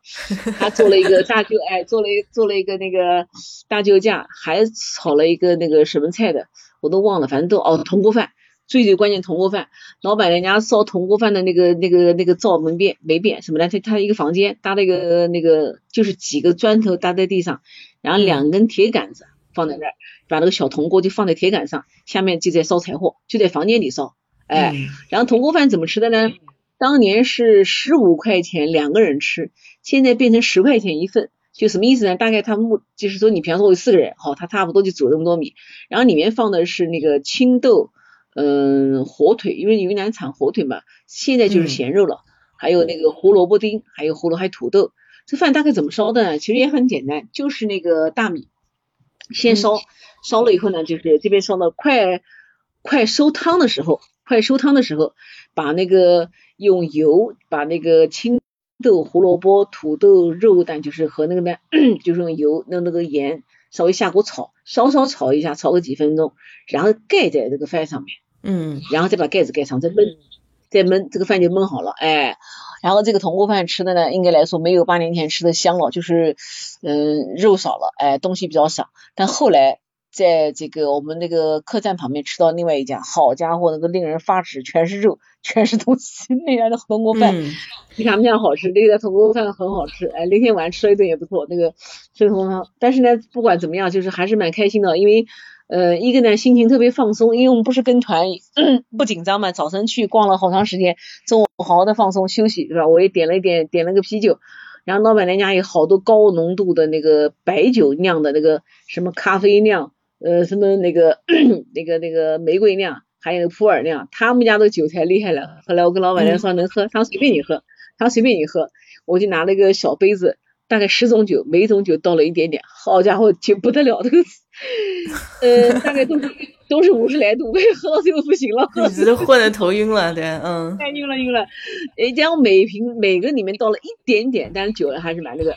然后吃完以后就坐在那边，哎呀，就是哎，就看到那个那个那个那个这个天上的那个蓝天白云哦，然后看到院子里面那些花花草草，然后突然就发现老板娘种了好多那个叫什么栀子花，哎，我说是栀子花吧，老板娘说不是栀子花，是茶树，他们那大叶茶，哎，我说哎，我说我以前来没见过，他以前来时候这树还小。后来我就发现那个茶树长得有已经到我耳朵这么高了，然后我说这个茶你们还是种着玩的还是吃的？他说种着玩的，他说这个地方哪能吃啊？那我说摘点个叶子，他随便你摘，他说随便你摘，他说我们反正那个我就在跑开心了，就沿着他们家的茶树摘了一圈，摘了一小把茶叶，然后就放到包里面。过了几天哦，真的有那个茶的清香。它这边呢主要是大叶茶。就是因为这个，因为这个热带的茶叶都能长好大，像我们你看，我们南方这边我们种的那个，呃，我们的那个龙井呃龙井啊，还有我们的那个雨花茶，这个它都是那个小叶茶，这边大叶茶，而叶片很厚，叶片很厚，比我们这个，嗯，所以说它这个茶呢，就是呃，像那个做成那个普洱茶，完全发酵以后，那个茶呢，就是会人家喝的茶会醉的，就像酒一样的，它是有一点像有点度数一样的，所以那茶劲儿很大。就是由于它这里面的这个厚重，哎，反正这个不提了，反正吃完了就 跟老板娘那个给他孙子拍了拍照，结果那一个老奶奶来卖花环，她这边呢有一种特产，就是非常漂亮的花做的花环，以前是两两块钱，现在是三五块，一个老奶奶买，反正只要是老人来卖东西我都买，我说好，买完以后就把那个花带到那个老板娘那个孙子头上，我说我们走了，说希望下次再来，他好的好的，然后我们就到了湿地公园去了，到湿地公园。这个湿地公园就是上楼讲的那个北海湿地公园，嗯，嗯，进去以后呢，有一点小小的这个失望，为什么呢？因为连续的干旱哦，就是说它这个地方呢，就是 这个湿地公园没有那个草，还是黄的，嗯，就整个的这个草还是黄的，但是呢，这个也是有自己的特色，为什么？我有想就是说。呃，什么季节它都有它独特的这个这个这个这个这个魅力，对吧？哎，这个季节有这个季节的好玩的东西，就我那买了门票就进去了。呃，整个公园玩的人还蛮多的，玩的蛮多的。然后门口呢有一个呃有一个像博物馆一样的一个博物馆的，就是介绍整个的湿地。我们仔细看了一下，哎呀，还真是学到好多好多东西。原来这个湿地公园真不简单。这个首先啊，就是说，呃，有个湿地日，就是每年二月二号就是世界湿地日，是一九七一年，就是。在伊朗签了一个叫湿地公约，就是大家就是对这个湿地怎样的保护。第一个，第二个呢，我才知道，就地球上有三大这个生态系统，就是湿地和森林和海洋，它们呢就孕育丰孕育了这个这个地球的生物多样性。所以说，湿地是誉为地球之圣，圣你知道其实过滤的，对吧？滤毒的。所以说，湿地。对于这个生态的这个重要性是不言而喻的，而且我们国家就是说这个湿地呢就非常多，对吧？它有海岸湿地了，还有近海的湿地，还有河流湿地，还有湖泊湿地，还有沼泽，还有这个这个碳化湿地等等。那么这个腾冲的这个这个北海湿地呢，它是这个唯一的一个中国的唯一的一个高山湿地，就是高山湿地，嗯，高原啊叫高原湿地，唯一的高原湿地。为什么？因为它是由火山爆发引起的。因为腾冲不敢讲嘛，周围都是火山，那这个湿地公园是由火山喷发，喷发以后呢，怎么办呢？他就把那个熔岩就把一条河堵住了，他那边当地一条河堵住了，堵住以后呢，就形成了这个这个堰塞湖，就我刚讲堰塞湖，所以说堰塞湖，然后呢，在这边形成了一片北海湿地，但那条河就改道往另外一个地方去了，所以说它这个北海湿地呢，它就是叫叫半。典型的半泥炭的浮坦型，什么叫泥炭？我有一次好像讲过，就是说有个湿地在一个着火，是吧？就一个湿地这个水里面着火，它其实是长期上亿年的这个沼泽和这个呃这个泥还有这个草，它已经形成碳了。碳呢有温度一高它会自燃。但是呢，腾冲这边它是这个这个北海湿地它是半浮碳的这个性质，半那个半泥炭性质，所以叫浮碳，也叫草排。什么意思呢？就是像这个这个一个叫什么竹排一样的。这个草像竹排，竹排浮在这个地方。嗯，去的时候，上次在电视上就没有看到那个草牌怎么样那个定在那儿。它这个草牌哦，随风飘，因为当地风很大，随风飘。每块草牌都用那个竹子插在那个泥里面，就防止它溜走。有意思吧？哎，后来我就问那个，哎，问服务员，我说溜走有什么关系呢？他说怎么没有关系呢？他要溜走，他冲到河里面又把河堵住了，又要形成一个堰塞湖了。我说哦，原来如此，就是说这个草牌由于它随意的这个这个到处走，它必须把它这个叫什么控制住，把它这个这个这个控制住。所以说你就觉得这个这个这个湿地很好玩，就是怎么讲呢？就像就像拉力头一样的，就是东一块西一块，西一块，还真是，就不像。哎，就不像你看，比方说你到玄武湖看，是不是一望无际，玄武湖就玄武湖，或者说，对对对对对。然后这边假如说有一片那个有一片荷荷花，就是荷花哦，或者有一片什么，他那好东一多西一多，东一多西一多，就像那个。然后呢，每一小块那个那个草地上都长的那个各式各样的动物和植物，非常有意思。有他这边的这个动物植物可多了，好像还有有将近呃将近七十几种。哦，二十几种濒危这个这个动物不简单吧？就那个鸟类，哎，这次我才知道啊，它这个鸟分三种，好吧？一种叫牛鸟，就这个鸟永远在这儿的，就是留在这边的；还有一种叫夏候鸟，还有一种叫冬候鸟。那个候鸟它分，我也以为候鸟就一一种就一个季节走的，不是的，候鸟也分这个季节的。所以说出来学点东西蛮好玩的。然后里面还有那个。还有那个就是各式各样的那个菜，就菱花的野菱，就是菱角，还有纯菜。我以前以为只有我们西湖有纯菜，结果人家这有纯菜，而且纯菜的级别很高，哎，真的好吃。这个西湖纯菜汤熬的，而且纯菜哎，滑溜溜的，就滋溜就进去了，对吧？对对对对 对对对，哎，还有那个它那个有一种那个鸟才好看的颜色，就是那种。那种像孔雀这种那个金蓝色，金蓝色，哎呀，那个鸟，后来我们近距离看到，它这边鸟根本不怕人，为什么不怕人？因为它太就就是第一个没人伤害它，第二个呢就是说它一直在这个自由自在的生活，所以说你呃就是在各种那个草坪上都能看到这个各种各样的动物啊，还有哦这个鸟和鱼，然后呢我们就坐了一条船，就像上次在那个新化呢，在那个船上走，走的也蛮有意思的啊，一会儿一个草甸，一会儿一个草牌。它现在呢有几种这个方式，一种呢就是你坐这个船，嗯，去这个草甸去看一看；还有一种呢自己撑那个草牌。它现在草牌呢下面用那个铁丝，就是做了一个像底一样的，简直就像那个兜了一个底一样的，然后把草牌放在上面，防止它掉下去。因为草牌时间长就掉下去了嘛，这样就不会掉了。然后呢，我们看到两个姑娘在那个撑那个撑那个草牌的姑娘说：“我们会不会掉下去？”那个人说：“不会掉，你们身上不有救生衣吗？掉下来自己爬起来。” 哎，还有一种在水里面开碰碰车也很好玩，就那个碰碰车。后来我们就看到一家三口，那个儿子跟爸爸，这个这个，嗯，一条船，妈妈一条船碰，那个妈妈一直在叫，因为妈妈特别怕水。后来我们就坐在一条这个游船上，就坐在游船游了。然后那个女的特别怕水，后来我说这样，你跟我坐吧，我说会游泳，我待会来救你。我说你为什么这么怕？小淹过，哎，小淹过了。后来我就跟他聊。你知道我出门就喜欢跟唠，哎呦一聊聊出来，人家这个女的是哪儿的人啊？是那个普洱人，不是个普洱茶吗？因为那一个地名，地名就叫普洱。对对对，嗯。普洱再往前走就是西双版纳，西双版纳再往前走就是老挝，就是那个老挝。所以云南它是靠好几个地方，然后那个。那个、那个、那个、那个女的，后来就这个聊一会儿，后来我就问问她小孩上学什么的。后来那个奶奶就说：“哎，我是那个什么地方？奶奶是安徽那个，哎呀，凤阳人。”我说的吗？我说那你跟那个朱元璋可是老乡哎。他说是的，我的奶奶很黄，对吧？然后奶奶说：“那怎么到这？嫁到这边来了？”然后那个这这个是的，然后那个女的还是蛮大方的。后来我就跟她聊，就说你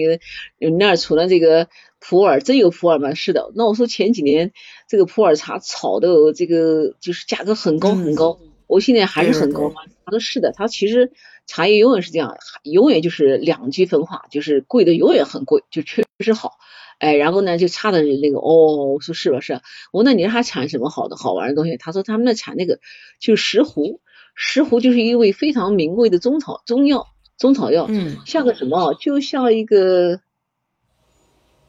就像一个稻草，稻草其实中间也是空的，对吧？石斛就像个稻草，就像一个晒干稻草，但是它里面一种黏黏的粘液，就是有价值的东西在那儿。然后石斛呢，就是那个泡水的，把它喝完。我们家之前人家送了一点石斛，我每次泡水把它倒掉。后来那个女孩说不能倒，你把它吃掉。我说好，我说知道了。她说那个石斛怎么怎么怎么的讲了一堆。后来然后还没下船，我们俩就加了微信了。哎，因为我是觉得就是要认识一个，哎，要认识一个人。又多个朋友。而且女孩，哎，这女孩呢就是说蛮蛮大方的。后来我们就一上了岸就往前走，跟小孩挺好玩。走到那个一个一个，因为他不是有一些那个商业嘛，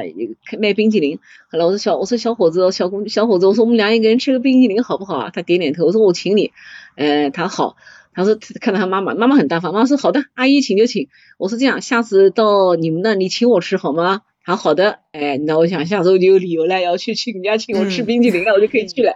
然后我们俩把那柜子打开，小孩挺好玩的，挑了个冰淇淋，然后就再见就走了。走了以后呢，然后就离开这个。其实这个这个这个湿地公园，我虽然待的时间比较短啊，但是还是蛮好的。好在哪儿呢？它这个里面就是说，呃，实际上就是四季都是可以景不同。因为现在我去的时候，哎，就是呃去的时候可能早了一点了。就是其实到了四月份的时候，它这边的这个草上呢都长什么呢？长蓝色的鸢尾花，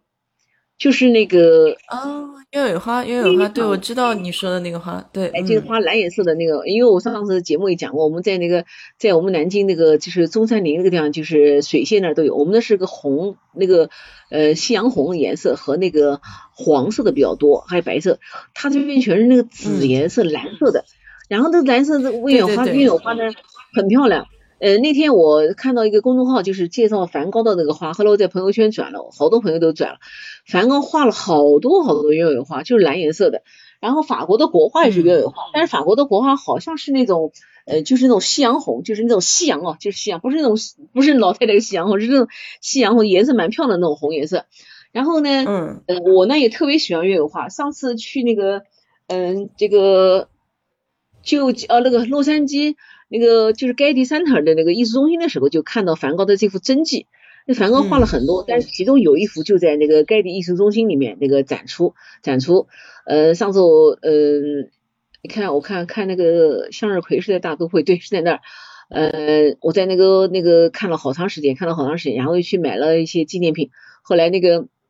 卖纪念品的那个、那个、那个、那个、那个是个黑人一个小姑娘，就说跟我家儿子就讲说，我就没有见过这么喜欢这个、这个、这个、这个花的人。说你看你买了这么多纪念品，这样吧，送你一个包，这包五块五美金，千万不要讲啊，我就送你一个。他觉得我这么这么喜欢这个花，哎呀，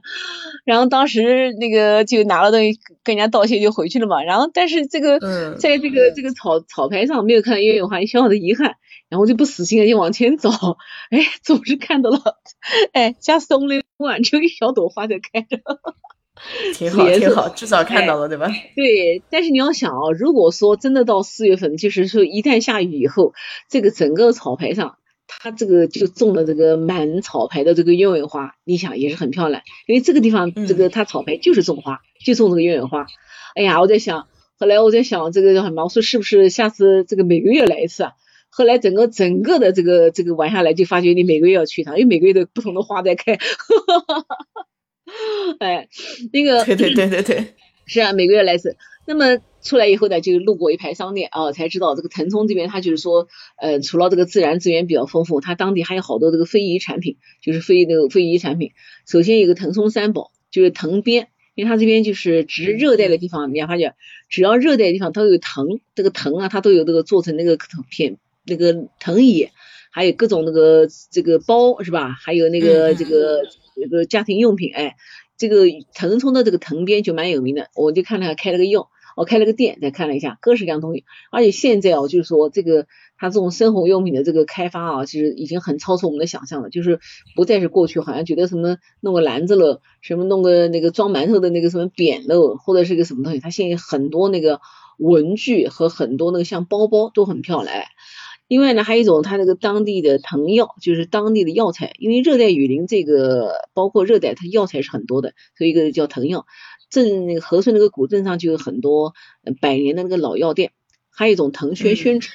宣纸，它当地也做宣纸，有意思哦。当地也做宣纸。但是这个宣纸呢，就是看了一下呢，比我们这边纸呢要粗糙一点，就是比我们的纸。后来我就问小许，因为当地文人也多，就是他们要真正要做字画的时候，还是到我们这个这个江浙这边来买那个红星宣纸，因为那个纸呢，就是说这个作为一个表现这个中国的这个传统画来说，可能就是说更更符合吧，哎，所以说，嗯，然后我们在一个工作坊也看到他这个在做那个 那个宣纸，然后现在很多这个艺人啊都被当地政府就是。呃一个政策上的支持，就说比方说在这个景点给你一个嗯摊位。然后让你呢，就是能够就是呃去展示，同时呢，就是说由于他很坚持传承的东西，他就会有这个嗯，就是传承人这样一个称号。所以说好多嗯，这个就是那个商业的那个商店里面都挂着这个。呃，我觉得大家以后以后假如说碰到这个，就可以进去看一看哦，还是不错的，还是不错的。对，是的，哎，还是不错。哎，就是一个支持人家，第二个就是说呃，你去看他怎么做。然后呢，后来我们又路过一个地方，他们就做油纸伞。哎，这边的油纸伞，我就没想到，就是，哎，我觉得因为油纸伞是我们这个，比方说这个，呃，四川喽，什么江西、安徽这一带，特别是那个婺源啊，做油纸伞，对吧？哎，结果他这边也在做油纸伞，还有腾冲，还有皮影，牛皮做皮影戏那个，嗯，对，哎，因为他这边，呃，这个养牛也比较多，所以说，你看这次哦，因为就是，呃，不跟团了，也不，但以前也没这么跟团啊，但这次主要是时间是真的是。嗯，很充裕，对，哎，第二个呢，就是由于我们只有我们两个人，就是我们想去哪就去哪里。然后小许呢，他也就是这个尽可能的，哎，就是把一些东西告诉我们，所以说就是看的特别仔细，玩的很尽兴，玩很尽兴。然后呢，就是湿地公园出来，出来以后呢，我们又干了个什么事儿？我们就到了这个一个叫叠水河。因为这个湿地出来以后呢，哦，对了，再讲一下，就是整个这个湿地哦，它还有很多这个商商业价值。就是我们以前以为湿地不就是什么种点鱼、养点有点鱼了，是弄点什么种点什么油菜花给你看，或者不是的。就湿地它由于这个里面有这个呃，就是植物，还有什么动物，有的地方还有动物。你看我们嗯，江苏这一带，我们那个沼泽湿地就是那个那边的生活，就是那个四不像在那边生活。就是那个叫做犀牛吧，犀牛就在秦湖湿地，四不像好像还就在哪儿？就在这个秦湖湿地，就是那个泰州秦湖湿地，我就看过的。第一个，第二个呢，就是还有很多鸟类，很多鸟类，还有这个微生物在这边生活。所以说，湿地它的这个商业价值，它的价值高在哪儿呢？它一一公顷湿地是价值一点四万美金。厉害吧？一公顷就是一万平米，哎，但是如果说一公顷的这个普遍的这个叫农田啊，它是那个整个农呃农田的一百六十倍，是这个热带雨林的七倍，就它的商业价值就是等于就说一公顷湿地它能创造一点四万美元的这个这个价值，比热带雨林高七倍，比农田就是种田的那个农田要高这个一百六十倍。一百六十倍，所以说为什么要保护这个这个这个这个生态系统很重要，对对对，哎，但是呢，我们国家呢，就是可能有历史原因啊，就是以前这个在这个嗯，只顾了发展啊，就是这个资源资源保护的那个整个我们的湿地资源一个很少。第一个呢，第二个呢，品种也很少，第三个保护不够，哎，保护不够。第四个呢，还有一些人为的一些干预。那我举个例子啊，这个地名就不讲，就是我们去过一个地方，就是它那个 本来这个湿地呢种了一种叫什么一种水草，这个水草就起的这个几个作用，一个就是过滤，就是给这个整个的这个湿地的水进行过滤，因为草它也要吸收嘛，它会把一些东西吸收掉。第二个呢，调节这个地方的小气候。第三个呢，就是这个净化这个水源。第四个呢，给这个鱼类、鸟类和微生物提供食物。但是呢，这个由于这个啊，领导不知道怎么想的，就意思说我们应该种荷花，荷花更漂亮，因为草没有不长花，对吧？所以说他就把它砍了，种荷花。结果不美观嘛？不是对，但是结果荷花根本没法在这生存。他这个地方就是说，等于哎，等于就说老天爷派你在这住在这儿，就是有道理，就是你就是就应该生长在这儿，对吧？你非要去逆势逆势而上，哎，所以说又去把它再弄回来，这一来一折腾，其实也就十来年的时间就过去了，很快很快的，哎，所以说还是应该尊重大自然的选择啊，应该尊重大自然的选择。而不是说我们去再去自我的干预，哎，这个不谈了，这个就不谈。不要人为破坏了，嗯，哎，不要人破坏了。所以说这个北海湿地呢，就说虽然说这次去没有看到那个这个青青的草，但是看到那么多东西，而且也长了见识了。这里面这个，嗯，这个好多动物，哦，据说还有那个东西，还有那个眼镜蛇，可能水底下可能还有蛇，还有蛇，哦，这个太可怕了。啊，对对对，好像说。我看那个门口的资料上写的，说这边它的鸟这个嘴巴都特别厉害，因为它这个呃鸟它要这个伸到那个草甸里面去，伸到那个草里面去吃那个小东西，所以它那个鸟普遍的草嘴都是很尖，很长，嗯，这也是在长期的进化过程当中，它进行的一种选择，就像我们达尔文讲的，就是生物进化演变出来的。哎，所以说你在这里可能能看到这么长的那个嘴巴，到别的地方未必能看到，这就是和它当地的这个，这就是跟这个湿地的环境是有关系的，就是动物是进化过来的。哎，哎，我跟你讲。就像我们在新疆看到一种羊，那个羊太好了，脸是黑的，头是黑的，那个脚是黑的，你知道为什么吗？就是因为，因 为长期它这个过程当中，它就给自我保暖，因为黑色比这个白色它更更保暖，白色的热嘛，对吧？哎，吸热，所以说它在这个过程当中，它进行了这个进化进进化，其实也是一种基因的这个这个这个这个转变嘛，对吧？而且这进化，所以说我觉得出去要看看这个特别有意思。然后那个在湿地里面还认识个朋友啊，所以玩的蛮开心的。后来回来的时候呢，就到了一个就到市里面一个去了一个小小的小景点，就是叠水河瀑布，它是个小瀑布，嗯，还可以，就是说因为嗯腾冲它这边是有火山，它而且外围它有很多河，所以说水资源还是蛮多的哦。呃，就是虽然天上不下雨，好像地上的水蛮多的，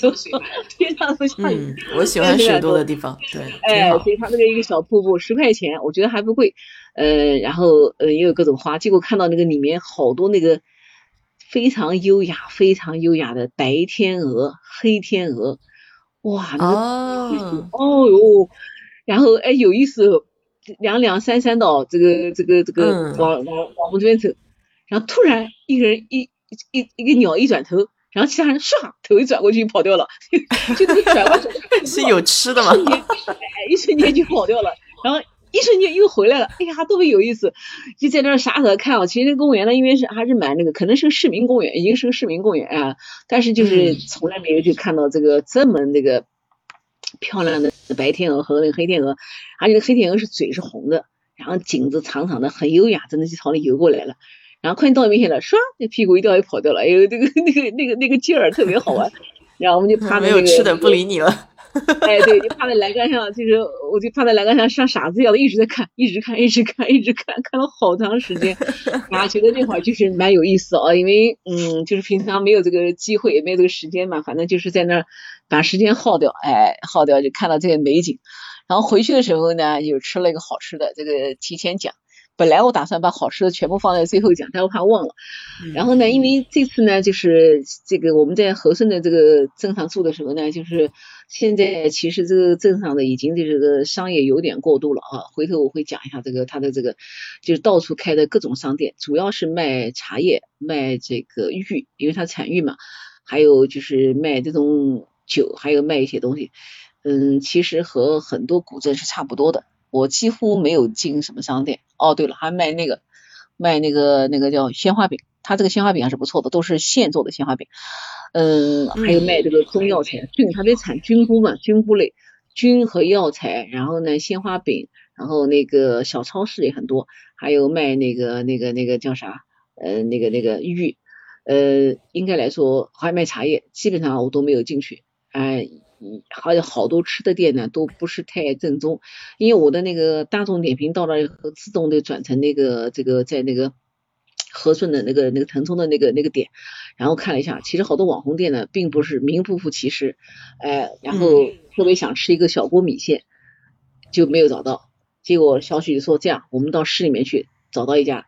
七拐八拐，七拐八拐，拐到一家。哎呀，吃到了一个正宗的罐罐米线，其实就是他用那个瓦罐，就是我们像熬中药的那个瓦罐啊，但是它两两个，哎，就是它是那个双耳，就两个那个把手的那个瓦罐，是一对夫妻，哎，长得蛮漂亮，女的长得，男的也是白白净净的一对一对夫妻，家里也很干净，也是一个小小的四合院，小院呢有点小乱，然后我们是坐在院子里面吃的，院子里面吃的，然后上来了那个三份那个叫罐罐米线，哎呀，真是令人发指，我告诉你多少东西哦。嗯呃，我手掌这么大的那个肉片，大概有六七片，手掌这么大瘦肉哦，肉片六七片，呃，三个大的那个虾子，还有大概七八只那个七八个那个大的那个叫什么乌鸡，他们就叫黑鸡乌鸡，然后还有什么什么什么什么东西一大堆，哎呀，我说怎么这么多啊？一问才二十五块钱，天呐，真的是令人发指，好吃的不得了。然后旁边他放了一堆小菜。那有那个什么萝卜，有酸笋，有那个那个泡菜，他那个泡菜是白白的，没有味道，连甜味道都，连咸味都没有。你自己在往里面拌辣椒，往里面拌什么酸汤，光研究泡菜研究了半个多小时才搞定，然后一个人搞了一小碗泡菜，然后哎，因为就怕第一怕浪费，第二个也是等时间嘛，人家在在烧米线，我不着急嘛，反正就是。就是磨洋工了，磨洋工，然后好意思，一会儿跟问人家，人家花生米怎么放，这个放，反正就是老板也很开心，因为过了饭点了，而且小许跟他们很熟，是，嗯，他们原来在市中市里面开，生意好的不得了，旁边一家都开不了。然后呢，后来这个老板看他生意好，涨房租涨得可能有点狠了，他干脆这样休息一下时间，嗯，回到家，他们在自己家开，然后现在跟过来的全是那个老客户，哎，也不愁生意，反正过一段时间还是要到那个那个那个那个市里面去开，然后跟老板娘加了一个那个微信，我说这样下次来，我们可能搞不好你店不在，我们反正把人找到行了，跟到老板娘走，然后终于等到米线上来了，哎呦天哪，那个。反正就非常好看哦，又是拍照又是摆造型，搞了半天。然 后其实我很少出去这样搞的，但是这次每一张每个人都拍了照片，因为觉得真是蛮难得，而且量特别大。我把那肉片全挑出来给我们家那个人吃。哦，对了，还点了三块大排骨，哦对吧？好大，我一口也没吃。把那个虾吃了。而且我跟你老板娘心细吧，他把那个那个活的那一吃就是那个活的那个虾放里面，他把虾线都挑掉了，嗯，真的让人很欣喜。哎，虾挑，然后你就放心吃了，然后就吃一会儿弄点小菜上来，坚持坚持，剩了两口汤，怪吃的在这动都动不了了，没法做的，因为好好大好大一份哦，都是那个哎，呃，然后一边吃一边跟老板娘、老板娘聊聊天、吹吹，然后那顿饭觉得吃的我特别开心，因为其实已经是快到。呃，两点两点钟了嘛，然后，嗯，吃完以后，后来我们又去了，就是吃那个去那个叠水河公园嘛，那个瀑布，嗯，然后再慢慢走，慢慢走，消化消化，哎呀，觉得这一天过得就特别那个。今天过完以后呢，后来晚上就回到小镇，因为从那个和顺的那个古镇呢，其实晚上有个有个好吃的，它晚上才出摊，叫稀豆粉，其实早上也有，但是呢，那个非常非常，哎，我跟你讲稀豆粉那个。其实就是豌豆，他这边产豌豆，他把那个豌豆呢熬成那个磨成粉，磨成粉以后呢，就是做成那个像就是很稠的那个粥一样的，然后那个放在一个碗里面，他放点辣油，放点各种东西，酸菜什么小东西拌一拌。然后这个老板娘他们家呢做的好在哪里呢？它里面放那种特殊的好吃东西，就是一咬，哎，脆脆的一个东西。他把那个大蒜啊，就是切成那个小粒儿，放在油里面炸的脆脆脆脆脆脆的，然后就这个大蒜碎。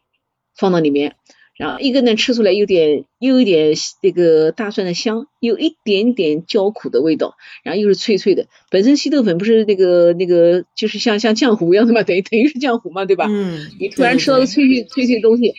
那这样的话就在口感当中，嘴巴里面形成一个比较强烈的一个碰撞，一个软和硬的一个碰撞。哎，第二个呢，它的辣油就熬得特别好。呃，它两种配置是六块钱一份，就是配一个圆圆的一个像烧饼一样的，它那边叫做饵丝饼，就是饵那个一个饵块哦，饵块就是那个一个圆圆的白饵块，然后还有一个配油条，油条的就是长长的，帮你剪成那个。我们一个配了油条，一个配了饵块，吃那个稀豆粉，吃到一半，跟那个老板娘说这样，我说不让你们照两张相，然后回头推荐给朋友，不要吃错了，然后下次来找人。然后旁边一个游客说不会错的，就是他们家哦。后来我一看。他们等于就是在这个镇子里面最中心的，就是我讲的菜场那个位置，在菜场的位置那个设点，只有晚上七点钟来开摊，大概也就是一一一桶吧，也卖不多长时间，但是生意真的很好，全是那个游客，反正估计都是人传人，口口相传传来的。然后那个上面的一个小坡，坡上那去有个什么村大妈的他们家做的东西，但是没他家好吃。现在唯一能记住的就是上面有一个那个有一个那个杂货店，就是过去这个我们到菜场来就是看到他们一个杂货店，否则没有杂货店已经完全不认识了。然后在那慢慢一个个吃，吃完后又转转了一家店，哎，突然看到卖什么菜，卖那个猪肉皮。我说这儿怎么有卖肉皮啊？哎，炸的辣辣的，蛮好吃的哦。当场，嗯，因为我本来想拍照的，后来我想，哎，不好意思拍照，买一个吧。就买猪肉皮，哎，回头一看，哎呀，他们家还卖火腿，又去看哟，结果买了一块火腿心，然后呢，小许就跟我们讲，这意思说不要买，说现在有人造给火腿造假，怎么呢？因为火腿不是有肥的嘛，他就把那个瘦肉切成一片，贴在上面。哎，我说我相信不会的，我说我我我说我没有还人家价，一分钱都没有还。然后跟老板聊了半天，我想不会骗我的。结果回到南京打开火腿，结果回到南京打开火腿一看。完好无损，就是一块非常非常漂亮的火腿火腿心，他等于把旁边全去掉了，火腿心才卖四十八块钱一斤，真的不贵哎。所以说，我觉得有时候选择相信别人哦，要相信别人，不要去老有阴谋论，哎，老觉得哎，老觉得会骗。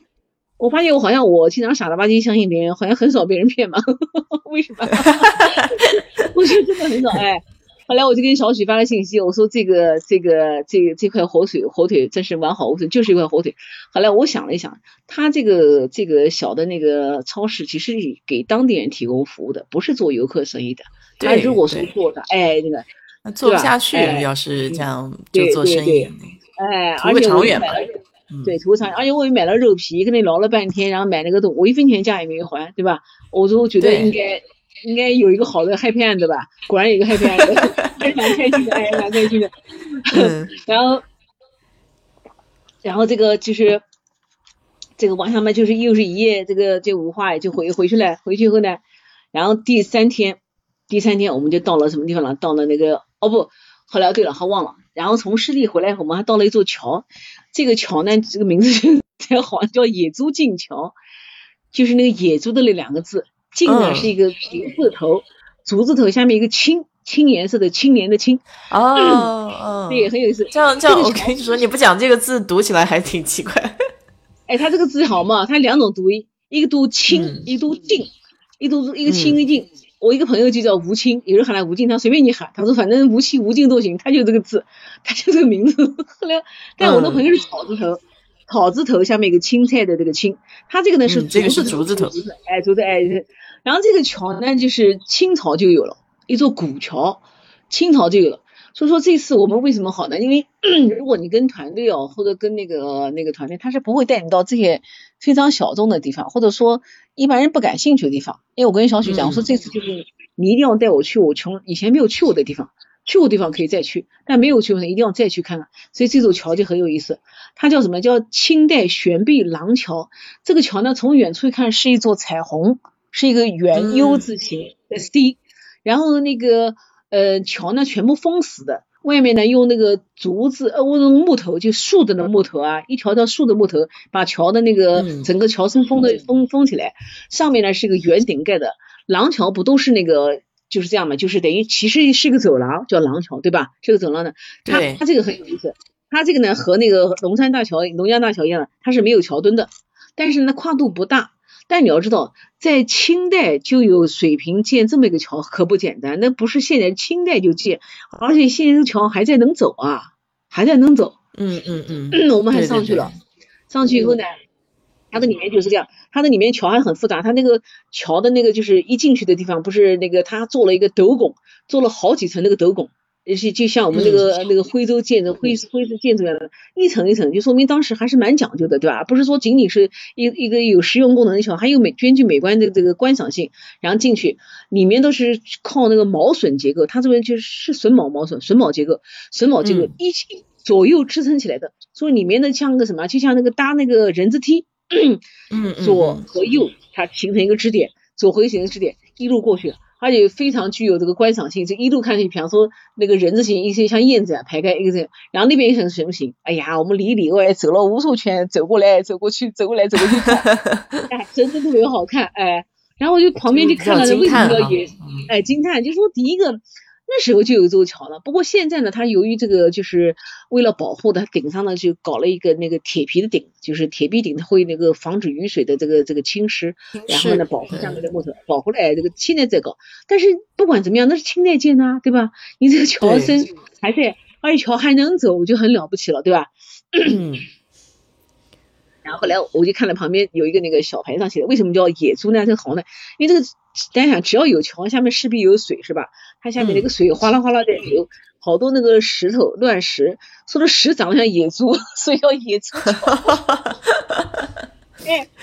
哎，我说真的是过分啊！这个石头哪里像野猪啊？你看，我说你看那个《廊桥遗梦》上那个那个那个 Francisca 啊，这个这个请那个罗罗伯特金凯吃饭。跑到桥上还写张纸条，然后那个订了一个那个纸条上写啊写了一首惠特曼的诗，什么当白蛾子张开翅膀，晚上你有空来吃饭吗？难道我们都已经变成野猪了吗？对吧？我们也很高雅，不浪漫。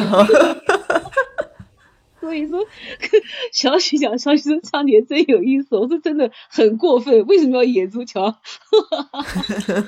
哎，然后这个桥又转了一圈，转了一圈，然后这个那天晚上就是等于。就是玩了好几个景点嘛，所以说我就是一路走的时候，我一路用手机记下来，免得也忘了。哎，所以刚才差点把这小桥给忘了。哎，这个桥这个 就是就是反映了当时这个老百姓的智慧啊。然后桥呢，这个 下去以后就是很开阔的那个河，哎，很河。就是我我跟他们开玩笑，我说这个云南也蛮有意思这个地方啊。其实你看整个和顺古镇外面就是环绕着各式各样的桥和这个河，对，原来和顺的河是河流的河，后来才改成叫这个河的。就说明当时有河，你这边也是的。你们天上不下雨，但是哎，但是有雨，地上有不少火山。因为整个这个腾冲，它是靠这个欧亚大陆板块和印度板块的交界，所以它地质的这个地壳运动非常活跃，经常有火山，火山就会形成水和这个这个这个这个这个湖。对，所以地下水应该比较丰富。虽然老天不下雨，但是大自然给了它这么一个那个，哎，蛮有意思。嗯，然后第三天呢？到了两个重要的景点，一个就是那个热海的那个温泉，温泉这个温泉呢，我也去过好几次了，呃，也不多讲，为什么呢？因为景点没有这个太多的这个，呃，唯一的就是说它呢这个景点特别干净，就是现在这个整个的云南这边我们去的所有的景点，除了桥以外啊，桥没人管啊，所有的景点都是非常干净漂亮，而且呢这个路上就是没有那个，几乎连纸屑都没有。你看，就这么干净，连烟头也没有，就说明这个管理的很好，费用也不高，五十块钱，还是那个六十岁打对半折，哎，可以，不贵，真不贵，因为他现在可能是这样，还是政府有补贴，因为现在不是疫情期间嘛，政府也希望来人嘛，所以有补贴。然后他这个呢，这个热海呢，这个这个温泉是全国唯一的一个叫冰火两重天，什么冰火两重天？第一个，啊，它出来的那个水是一百度，就是滚水。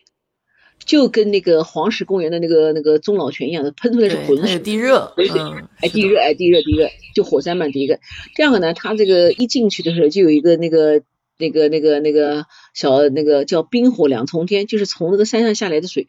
一边是山上下来的那个滚那个凉冷的水，像泉水一样往下流，一边冷水，一边是右边有一个像那个湖水一样的，哦，像个草草对吧？冲天翘那个辫子，像小小姑娘的辫子往上翘，那个叫喷喷滚水，一百度的滚水，只能在远处观测，叫冰火两重天，有意思不？一边是冷水，一边是热水，这个还挺不错。哎，有意思，然后就一直在喷。然后就顺着那个，然后它这个因为它滚水嘛，那边就热气腾腾，整个的这个山都是热的。然后就顺着这个这个这个河，因为它修了一条那个就是道，就是只要是一修路，然后那个一条修一条河道，水就顺着过来了。然后一路上那个就能看到那个。嗯，把那个石头染的各种颜色嘛，因为它就是有这个各种那个矿物质嘛。但是呢，它不不如那个黄石公园那么多。像黄石公园里面那个好多石头是变成黄的，包括那个绿的，包括大棱镜那一块变成绿的，它那个很少。哎，大棱镜那块不是绿是吧？它那边就相对比较少，彩色的范围比较小，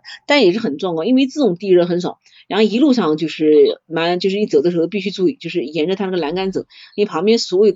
温泉都在冒浑水。就是一会儿一个小池子，一会儿一个小池子，嘟嘟嘟嘟嘟嘟嘟嘟冒，嘟嘟嘟嘟冒。我第一次去的时候就是赶上是二月龙抬，二月二龙抬头。这次其实也是那个二月了，然后整个山是热的，因为我们去的时候满凉，整个一到山没开始热，它整个这座山就像一个大滚锅，所以上面那个一个大锅就叫大滚锅。等到上去以后就是个大滚锅，什么呢？就是一口大锅，感觉是个大锅，它等于做修成一个大修成一个池子，咕嘟咕嘟咕嘟咕嘟一直在冒。中，他不像那个中老寿天，哎，他一直在在冒。然后山上就是在搞那个，就是他呃挖了几个像壕沟一样的，然后上面铺点石头，就是呃蒸花生，嗯蒸鸡蛋，然后蒸土豆，他都能蒸熟，因为是滚水嘛，等于是在里面蒸东西嘛。然后上次来呢，就是这个大滚锅旁边，就是大家看一看，因为上面写了个字叫大滚锅，呃大滚锅。这次呢搞了一个小副业。我就发现那个工作人员就把那个用那个勺子把那个水啊就往外那个往一个桶里面挖，哦，旁边好多人在那个树底下泡脚，哦，哎，还做这个生意，做这个生意，然后呢，这样的就是每个人呢就是一个那个泡脚的那个桶，然后里面是包了那个塑料袋，然后防止那个交叉感染嘛。然后有个中药包，然后呢给你一个，再给你一个木桶，就是这个提起来这个提凉桶，就是上面有个凉的提凉桶，木桶里面就装了一壶那个就是那个滚那个水，但是你用完你可以去用，没有关系，五十块钱一个人。后来小许说啊。嗯，五十了，上次只有三十，还有按摩的呢。我说现在肯定生意好，哎，来不及按摩了，涨到五十来，对吧？供不应求了。哎，蛮有意思的。就是说，你想爬山爬到那会儿啊，就泡泡脚，还还是蛮好玩的。而且我觉得非常很相配哦，就说这个这个这个生意开发的非常 搭调搭调啊，还是搭很搭调，因为你你要卖别的地方的来，对对对。嗯，说实话，你说那个哎卖鸡蛋能卖几个鸡蛋？每个地方吃鸡蛋，我从来没吃过那个鸡蛋。但你泡脚，那个泡脚几乎我看真的是老年人都在泡，而且大家都都想，因为嗯疫情期间人家没法做什么生意，对吧？你终于开放了，泡也是应该的，所以一个人其实也就花费一百块钱，还是蛮舒服的。再说你想那个温泉水出来都好又干净，而你亲眼看到这个水从哪出来，是吧？哎，还是蛮有意思的。所以大家有不少矿物质，可能还。有矿物质，有矿，因为再往下走，你就能看到那个就是那个石头，就是变得就是有的那个变黄了，有的变绿了，它有，只是没有那么多硫，哎硫硫，就是好像黄颜色吧，硫磺硫磺嘛，有绿，哎，但不知道那个绿是什么东西啊，但是你看就没有那个嗯黄石公园的绿的那么那么多，哎，但是也是很漂亮，就是五彩缤纷。旁边呢就有一个酒店，那个酒店呢它就是这个嗯。就围起来了，等于就你在这泡。我这次呢，本来是想去去泡一泡。第一个呢，以前泡过，呃，我也怕热。我上次在庐山脚下泡过的，就庐山啊，就李白那首诗，对，就是那个叫“飞流直下三千尺，疑是银河落九天”，那就泡过的，哎，哎，当时就泡过的。这次呢，就是本来想游个泳的，后来听我们教练讲，那个游泳衣不能下热水，下热水会化掉。可我当时一想，这还得了？好有画面感。对呀，我想算了算了算了，免了免了。后来就没有泡。但是我要泡的话，可以买温泉票。我说算了，我就没去了。然后去完热海这个回来以后呢，下山，哎呀，那个里面哦，就是它因为这个靠这个热带哦，就那个榕树特别多，我特别喜欢榕树，好多哦那个榕树，就是榕树，它不叫独树独木成林吗？它那个榕那个条长下来，它长在地上。它就变成一棵那个，又变成一棵树，就那个气根，对，哎，气根，就说每棵好多榕树长得就是那个，好像中间会留个小缝一样的，其实就这个气根合在一起，又合在一起长。这次我们在一个植物园里面看到那个气根哦，高的不得了，垂下来，然后呢，公园为了保护它，搭了一个支架固定它。当时我在想怎么回事，搭个架子哦，等于就为了保护这个气根。你想这么那个气根，我目测有几十米哦，真是很不容易。所以他公园就弄架子把它保护起来了。那每次看到榕树，我就特别想，哎，头一想到树下去呃站一站、坐一坐啊。一个呢，它那个树冠特别特别大，然后第二个呢，就是这个榕树呢，这个在过去就是，嗯，当地老百姓很喜欢，就说家里有棵榕树就是吉祥的，哎，吉祥的。以前我记得我们那个确实是这样，吉祥的。嗯，对。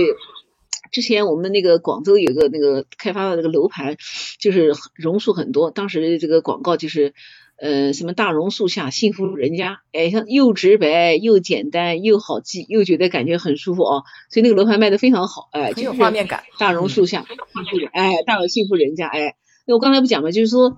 在这个和顺那边，就是每家每户他是有一棵榕树，就是你只要有钱的，就是有个月台是种棵榕树，或者种一棵樟树，樟树也很多，但是种榕树的也蛮多的，哎，只要在那儿种什么都能活，哎。我们这个在今天哦，因为这这个内容比较多，我们分两天讲。今天我们最后再讲一讲我们去的那个叫是，就是那个滇西这个抗战那个博物馆，那个抗战博物馆，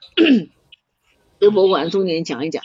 就是大家知道，就是在这个二战的时候，就是这个日本人这个把我们那个就是因为我们很多那个物资啊，就海外这个华侨捐赠的物资是从缅甸过来的，运过来的。当时呢，日本人这好像切断了我们这个运输航这个这个线，因为你缺乏物资，你就不愿打仗，对吧？包括药品啊，包括什么都从这个这个这个这个整个的这个中缅边境过来，中缅一个日本人就切断这个，所以说为什么也在那边这个打日本人？日本人占领腾冲以后，就当时国军就是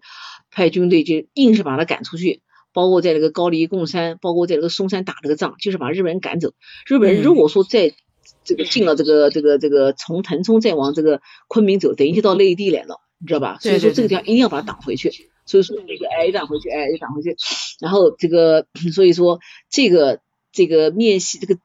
滇西这个抗战纪念馆，等于其实就是为了纪念这个这个这个缅甸公路。所以说中国还远征军，远征军他们当时远征缅甸嘛，修路，哎，修路。其实当时修路呢，他们是其实是有四支队伍。一个就是当时的这个缅征军，第一个，第二个呢就还有这个盟军，就是国民党的这个美国的这个飞虎队，这盟军，还有个就是海外的华侨，地方的地方的这个组织，就地方的组织。刚才我不是讲嘛，就有一户人家姓寸嘛，就是寸家，他们家很大，村家他们就有一个人在里面，就是在缅的那个远征军里面担任了高层，最后还牺牲了，还牺牲了哎。嗯。还有一个就是当地的老百姓，当地老百姓他们都是有钱出钱，有力出力，就是等于这个四股这个力量，就是把这个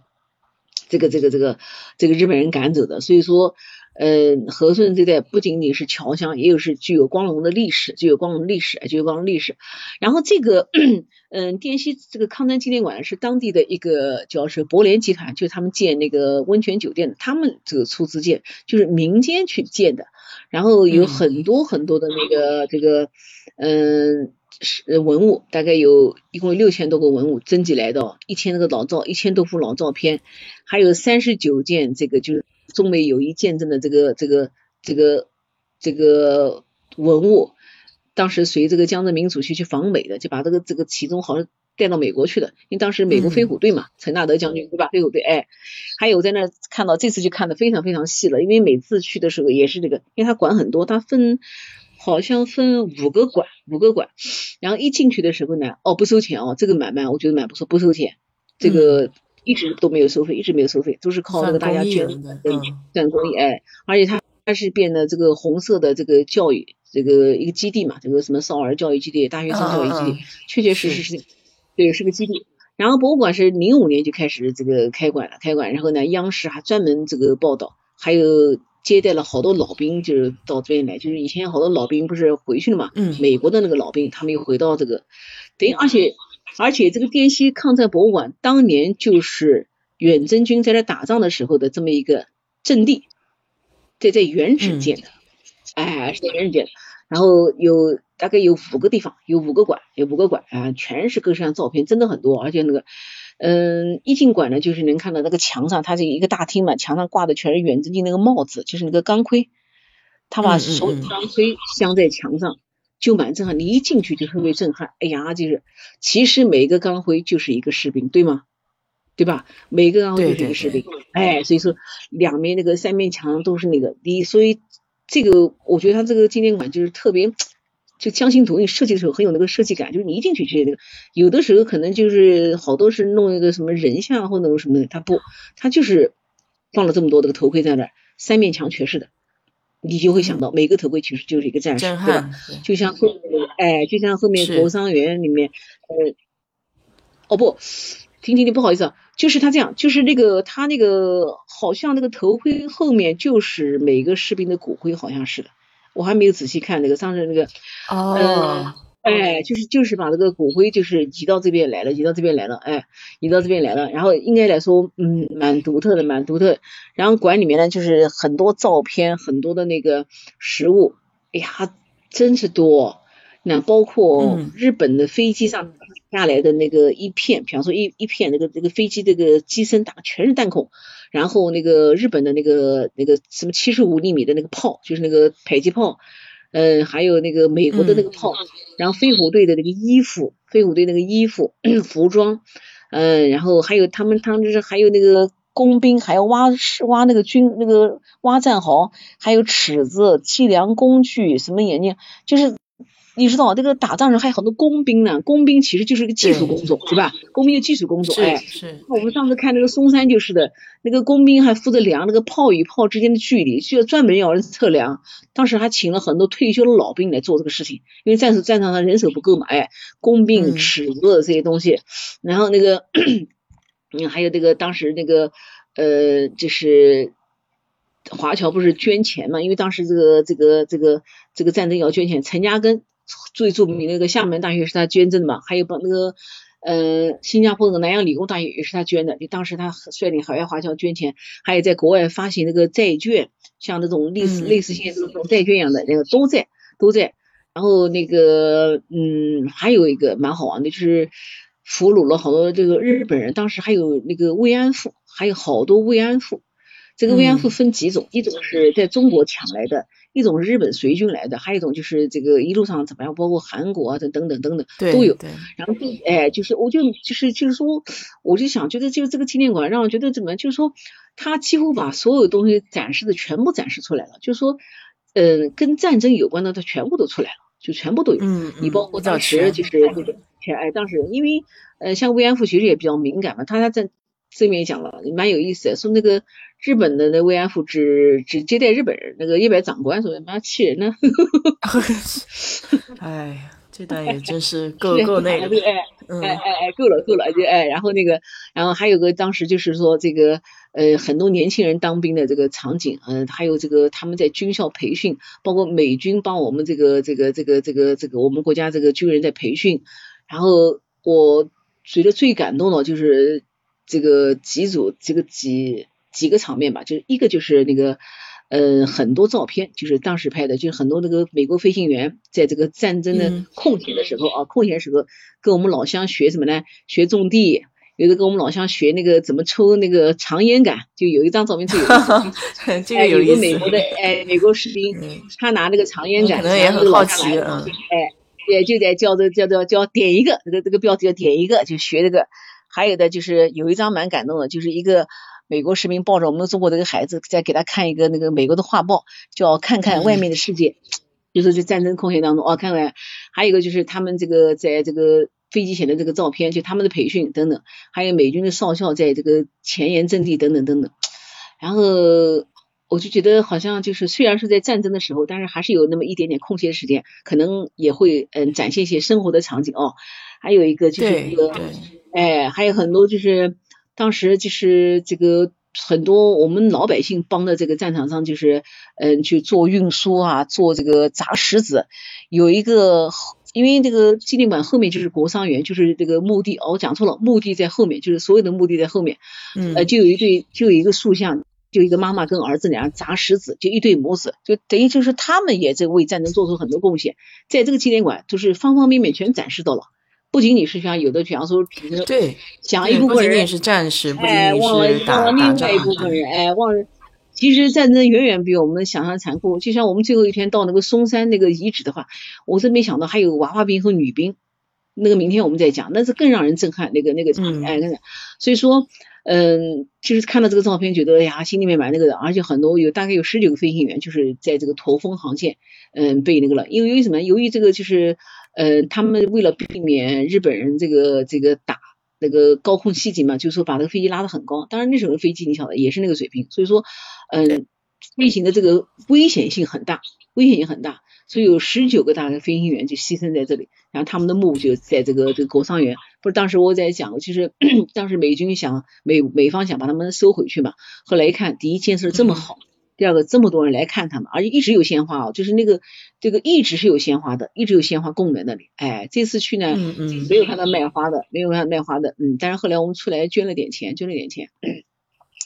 然后这个这个一个就是我讲的这个这组照片，还有这组还有一组就是丰子恺，就是我们讲的一个漫画家很有名的一个漫画家丰子恺，我知道，画了一画了一组战争的漫画，真是看了又心酸又。觉得让人高兴，又觉得很有智慧，大概有二三十幅画的，呃，有一幅就是说一个小狗衔了一个人脚，这个狗狗在废墟中找出一个人脚来。你想战争里面肯定打仗打的这个，所以说你看这个很有意思，这个一个很真实的，很有意思。还有一个就是，比方说那个孩子去参军了，妈妈在门口送，还有凯旋回来了，还有这个这个这个这个这个战时闲的时候，比方说这个。这个在那个士兵在这个这个战壕里面，两个人怎么样怎么样看家书啊等等，都是非常非常感人的小场景，哎，其实特别感动。我觉得这个东西比那个口号啊，比那个标语，呃，更让人觉得这个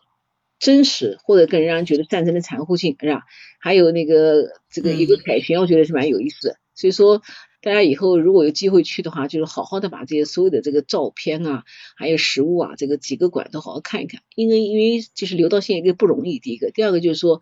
嗯，不能忘却过去啊，这个这个战争对吧？因为现在这个幸福生活，哎，我就觉得，对，挺触动的，挺触动的。然后这个，而且现在就是他这块，由于是民间的那个，然后嗯，现在好像已经是昆明的这个文物单位来来的也很多。那天去的时候呢，就是天气特别特别好，但是我一个人就在那个就是那个墓，就是整个的园里面走，然后就特别突然想起来，就觉得好像每次到这个烈士陵园，我就觉得第一个树特别特别的绿，而且特别特别的这个高大。然后那个那天松树也很多，不知道为什么好像烈士陵园都种了很多松树，真的是松涛阵阵。哎呀，那个松树就是那个互相碰撞发出的沙沙的声音，他就觉得这里又充满了活力。哎，不是说因为他是这个目的，就觉得这个烈士虽然说长眠了，但是他们这个精神啊还是永存的。哎，所以说嗯，这个国殇园我已经去过第四次了，而且每次都看看了三个小时，花了很长时间看。还是觉得很有收获啊，很有收获。嗯，基本上就是今天我们就也是快两个小时了哦，很多东西就很多内容。对，把这个前三天，哎，这个给大家这个分享一下，分享一下。因为本我本我是觉得呢，就是说，一个呢，我这次去的时间比较长；第二个呢，也比较细；第三个呢，也想嗯多给大家讲一些东西。哎，所以说今天我们就把这个前三天的内容给大家讲一讲。然后明天呢，再讲讲后面就是呃，一个就是那天一天在小镇闲逛，在古镇闲逛就晃悠，哎，然后呢，在离开的那一天去了那个嵩山的那个那个战场，哎呀，从从来没去过那地方，真的是太震撼，太震撼了。还有呢，再把这个这几天吃喝吃。吃的东西，给大家做个总结，好不好？咱们明天继续。好，OK，好的，好的，好的，好的，哎，谢谢，谢谢，好的，谢谢张姐，嗯，感谢，感谢，感谢，哦，好，再见，再见，好的，嗯，好，晚安，拜拜。这个节目是一如既往的啊，让人向往。哪里？谢谢，谢谢，谢谢，谢谢，对，嗯，明天继续。好，明天继续，再见，再见，拜拜，再见。哎，好，再见，大家晚安喽。晚安。